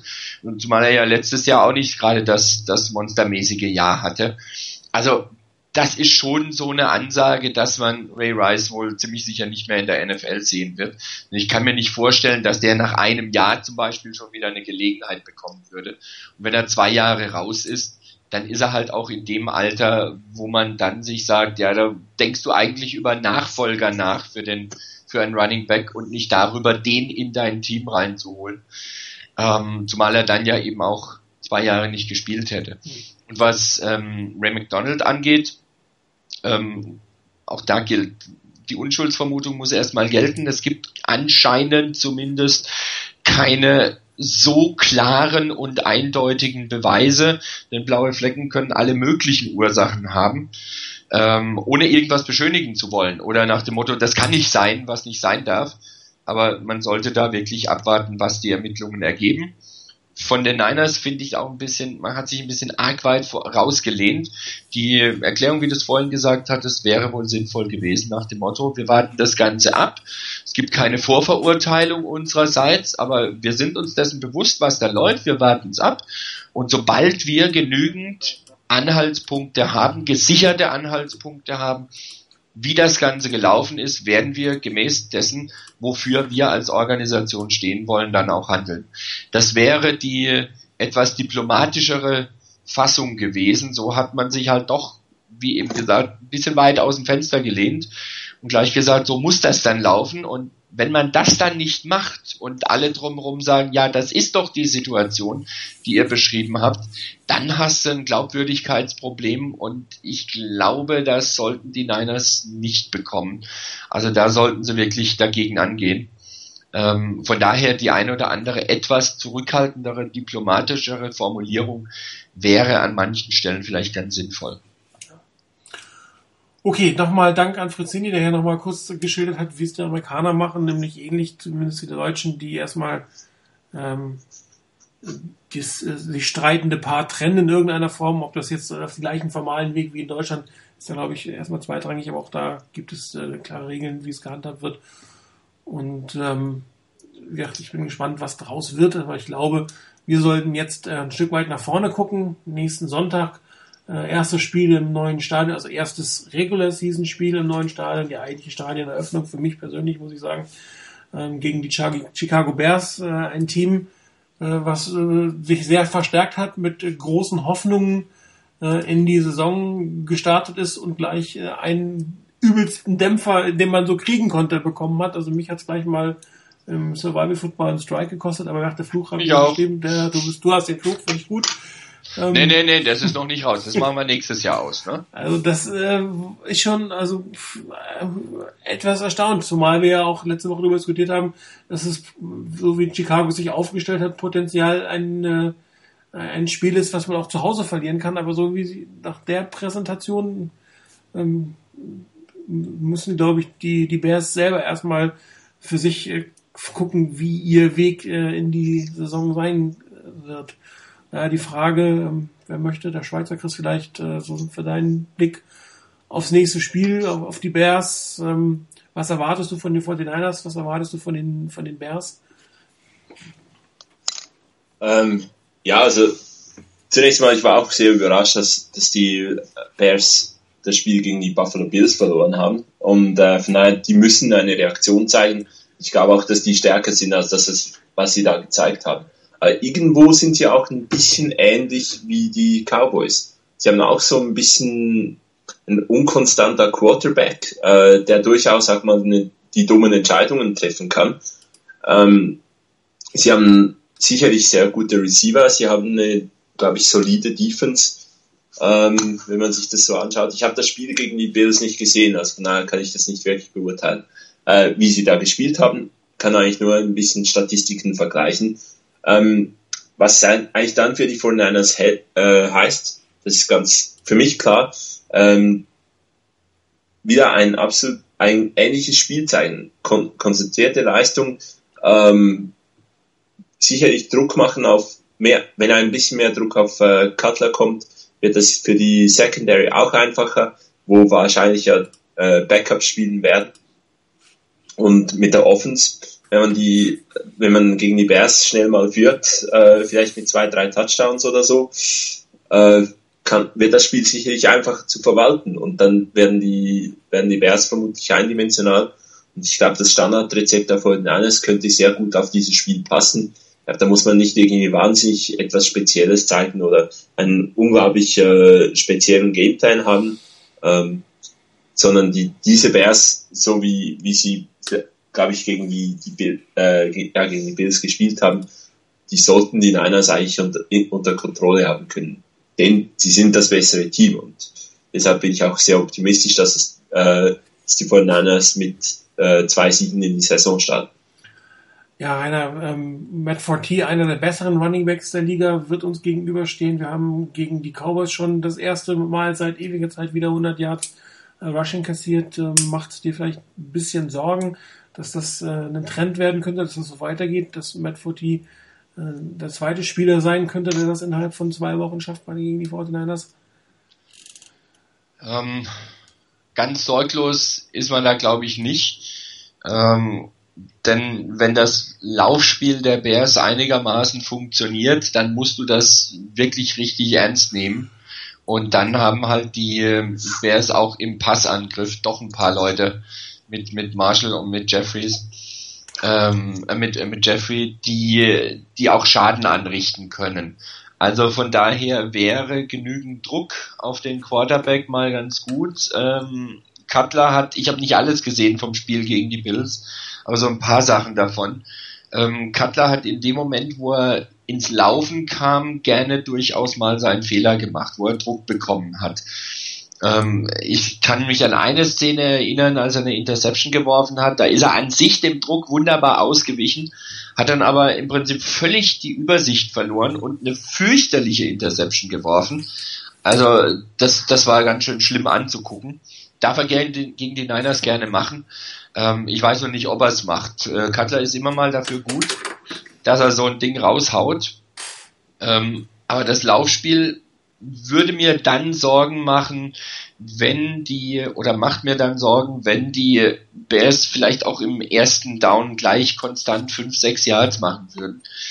Ähm, dann glaube ich, wird es schwierig, denn ähm, mit so einem Auftakt hast du dann eben auf Seiten der Bears wirklich alle Möglichkeiten und dann kann es für die Niners richtig schwer werden. Auf der anderen Seite denke ich, dass die Niners absolut in der Lage sind, auch mal wieder, gegenzusteuern. Ich hoffe, dass sie ihre Fehler oder das, was nicht so toll lief, aufarbeiten und entsprechend reagieren werden.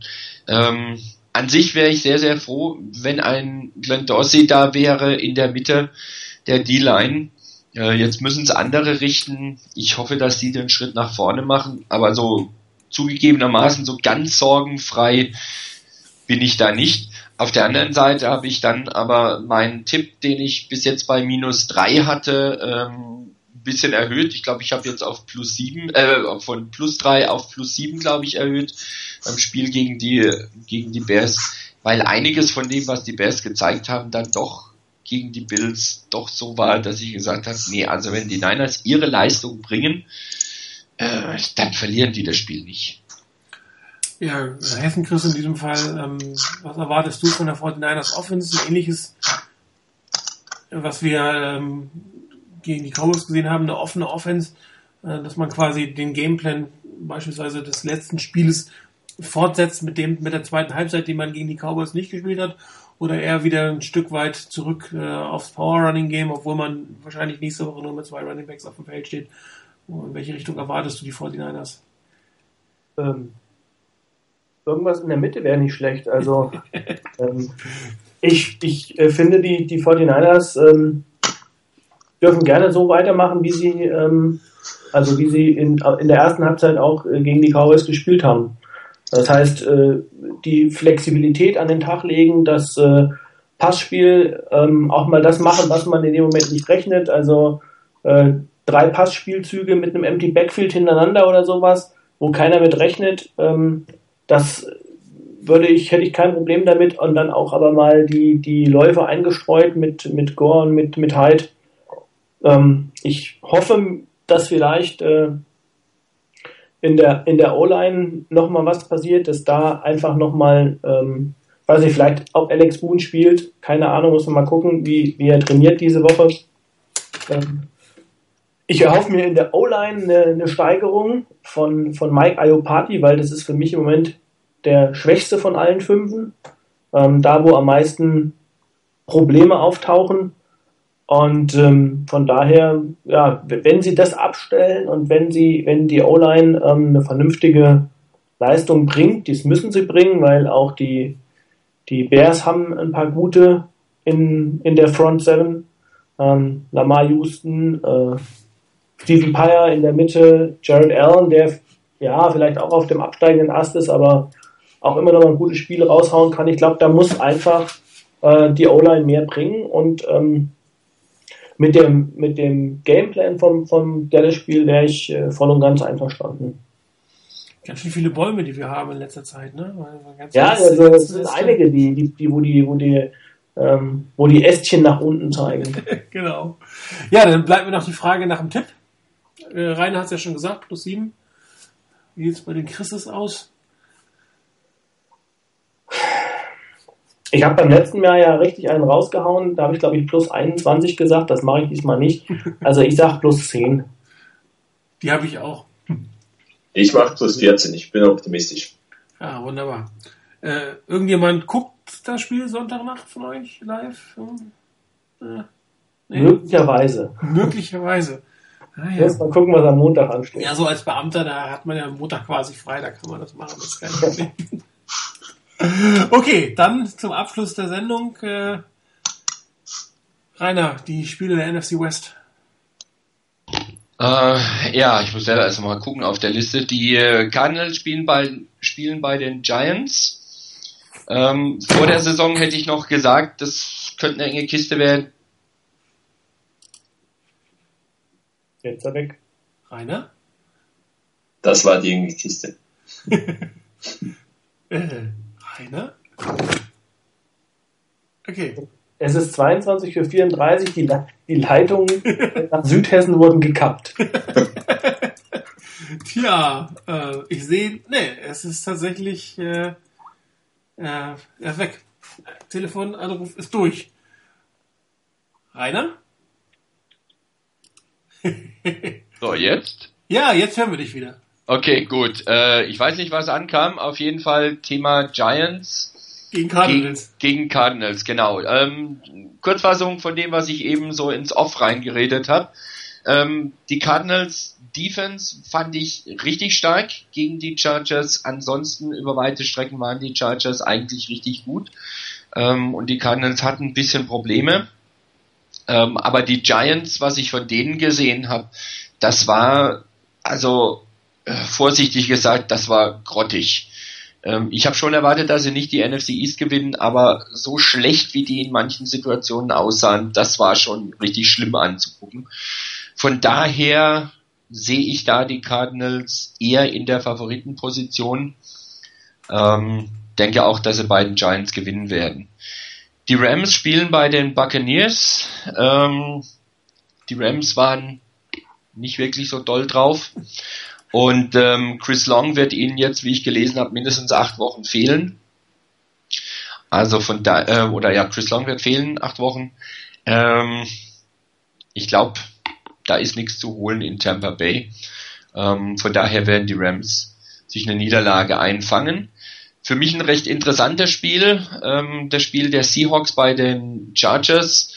Ähm, für mich grundsätzlich die Chargers eines der Teams, die, wenn sie ihre Leistung wirklich bringen und an ihrem oberen Limit spielen, ein Team sind, das zumindest zu Hause gegen die Seahawks eine Chance hat. Ob sie es schaffen, am oberen Limit zu spielen, weiß ich nicht. Ihnen wird Nick Hardwick fehlen als Center, der eine Nackenverletzung hat und auf Injured Reserve ist. Ich gerade vorhin gelesen habe, das könnte echte Probleme bereiten. Von daher und weil Seattle auf mich auch sehr stabilen Eindruck gemacht hat im ersten Spiel, denke ich mal, dass die Seahawks uns hier nicht den Gefallen tun und verlieren, sondern dass sie ihren Sieg holen damit auch 2-0 stehen, genau wie die Niners nach ihrem Spiel gegen die Bears. Ja, in dem ähm, eventuell Brandon Marshall und Elton Jeffrey fehlen könnten. Konjunktiv, äh, beide haben heute nicht am Training teilgenommen.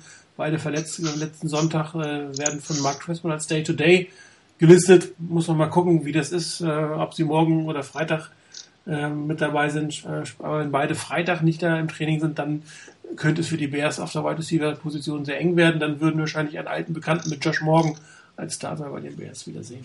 Und die Bears, die Bears werden auch definitiv ja ohne zwei O-Liner spielen. Ja, stimmt. Also ohne Matt Slauson und Roberto Garza, die spielen definitiv beide nicht. Also ähm, da fehlt der Center und der Left Guard. Das ist schon eine arge Schwächung. Ja, also nicht nur die 49ers, die ist ja ein bisschen gebeutelt, was die äh, Verletzungen angeht.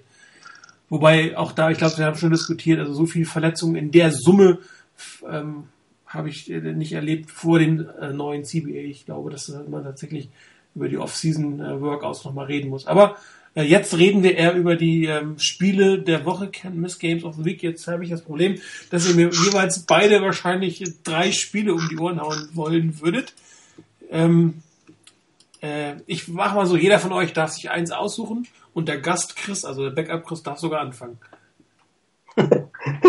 okay, ähm, dann suche ich mir eins aus und nehme gleich das erste äh, Spiel als Game of the Week, das am äh, heut, äh, morgigen Donnerstag, ich wollte sagen am heutigen Donnerstag, genau, am morgigen Donnerstag stattfindet. Äh, da spielt äh, die Pittsburgh Steelers äh, bei den Baltimore Ravens. Ähm, das ist ein absolutes Knallerspiel, finde ich, in dieser Woche, weil ähm, AFC North beide, äh, also ein, ein Rivalry-Game sozusagen. Ähm, dann ist die Situation auch eine ganz besondere. Baltimore hat ähm, das erste Spiel äh, ja nun denkbar knapp mit einem Punkt verloren, gegen Cincinnati schlecht gestartet. Äh, ich sage jetzt mal, so eine gewisse Drucksituation ist schon da. Man spielt dann noch gegen einen AFC North Gegner. Pittsburgh hat das erste Spiel gewonnen, mit viel Dusel zu Hause, gegen äh, einen schlechten eigentlich vorausgesagt einen schlechten Gegner, äh, was man gerade noch so über die Zeit gerettet hat.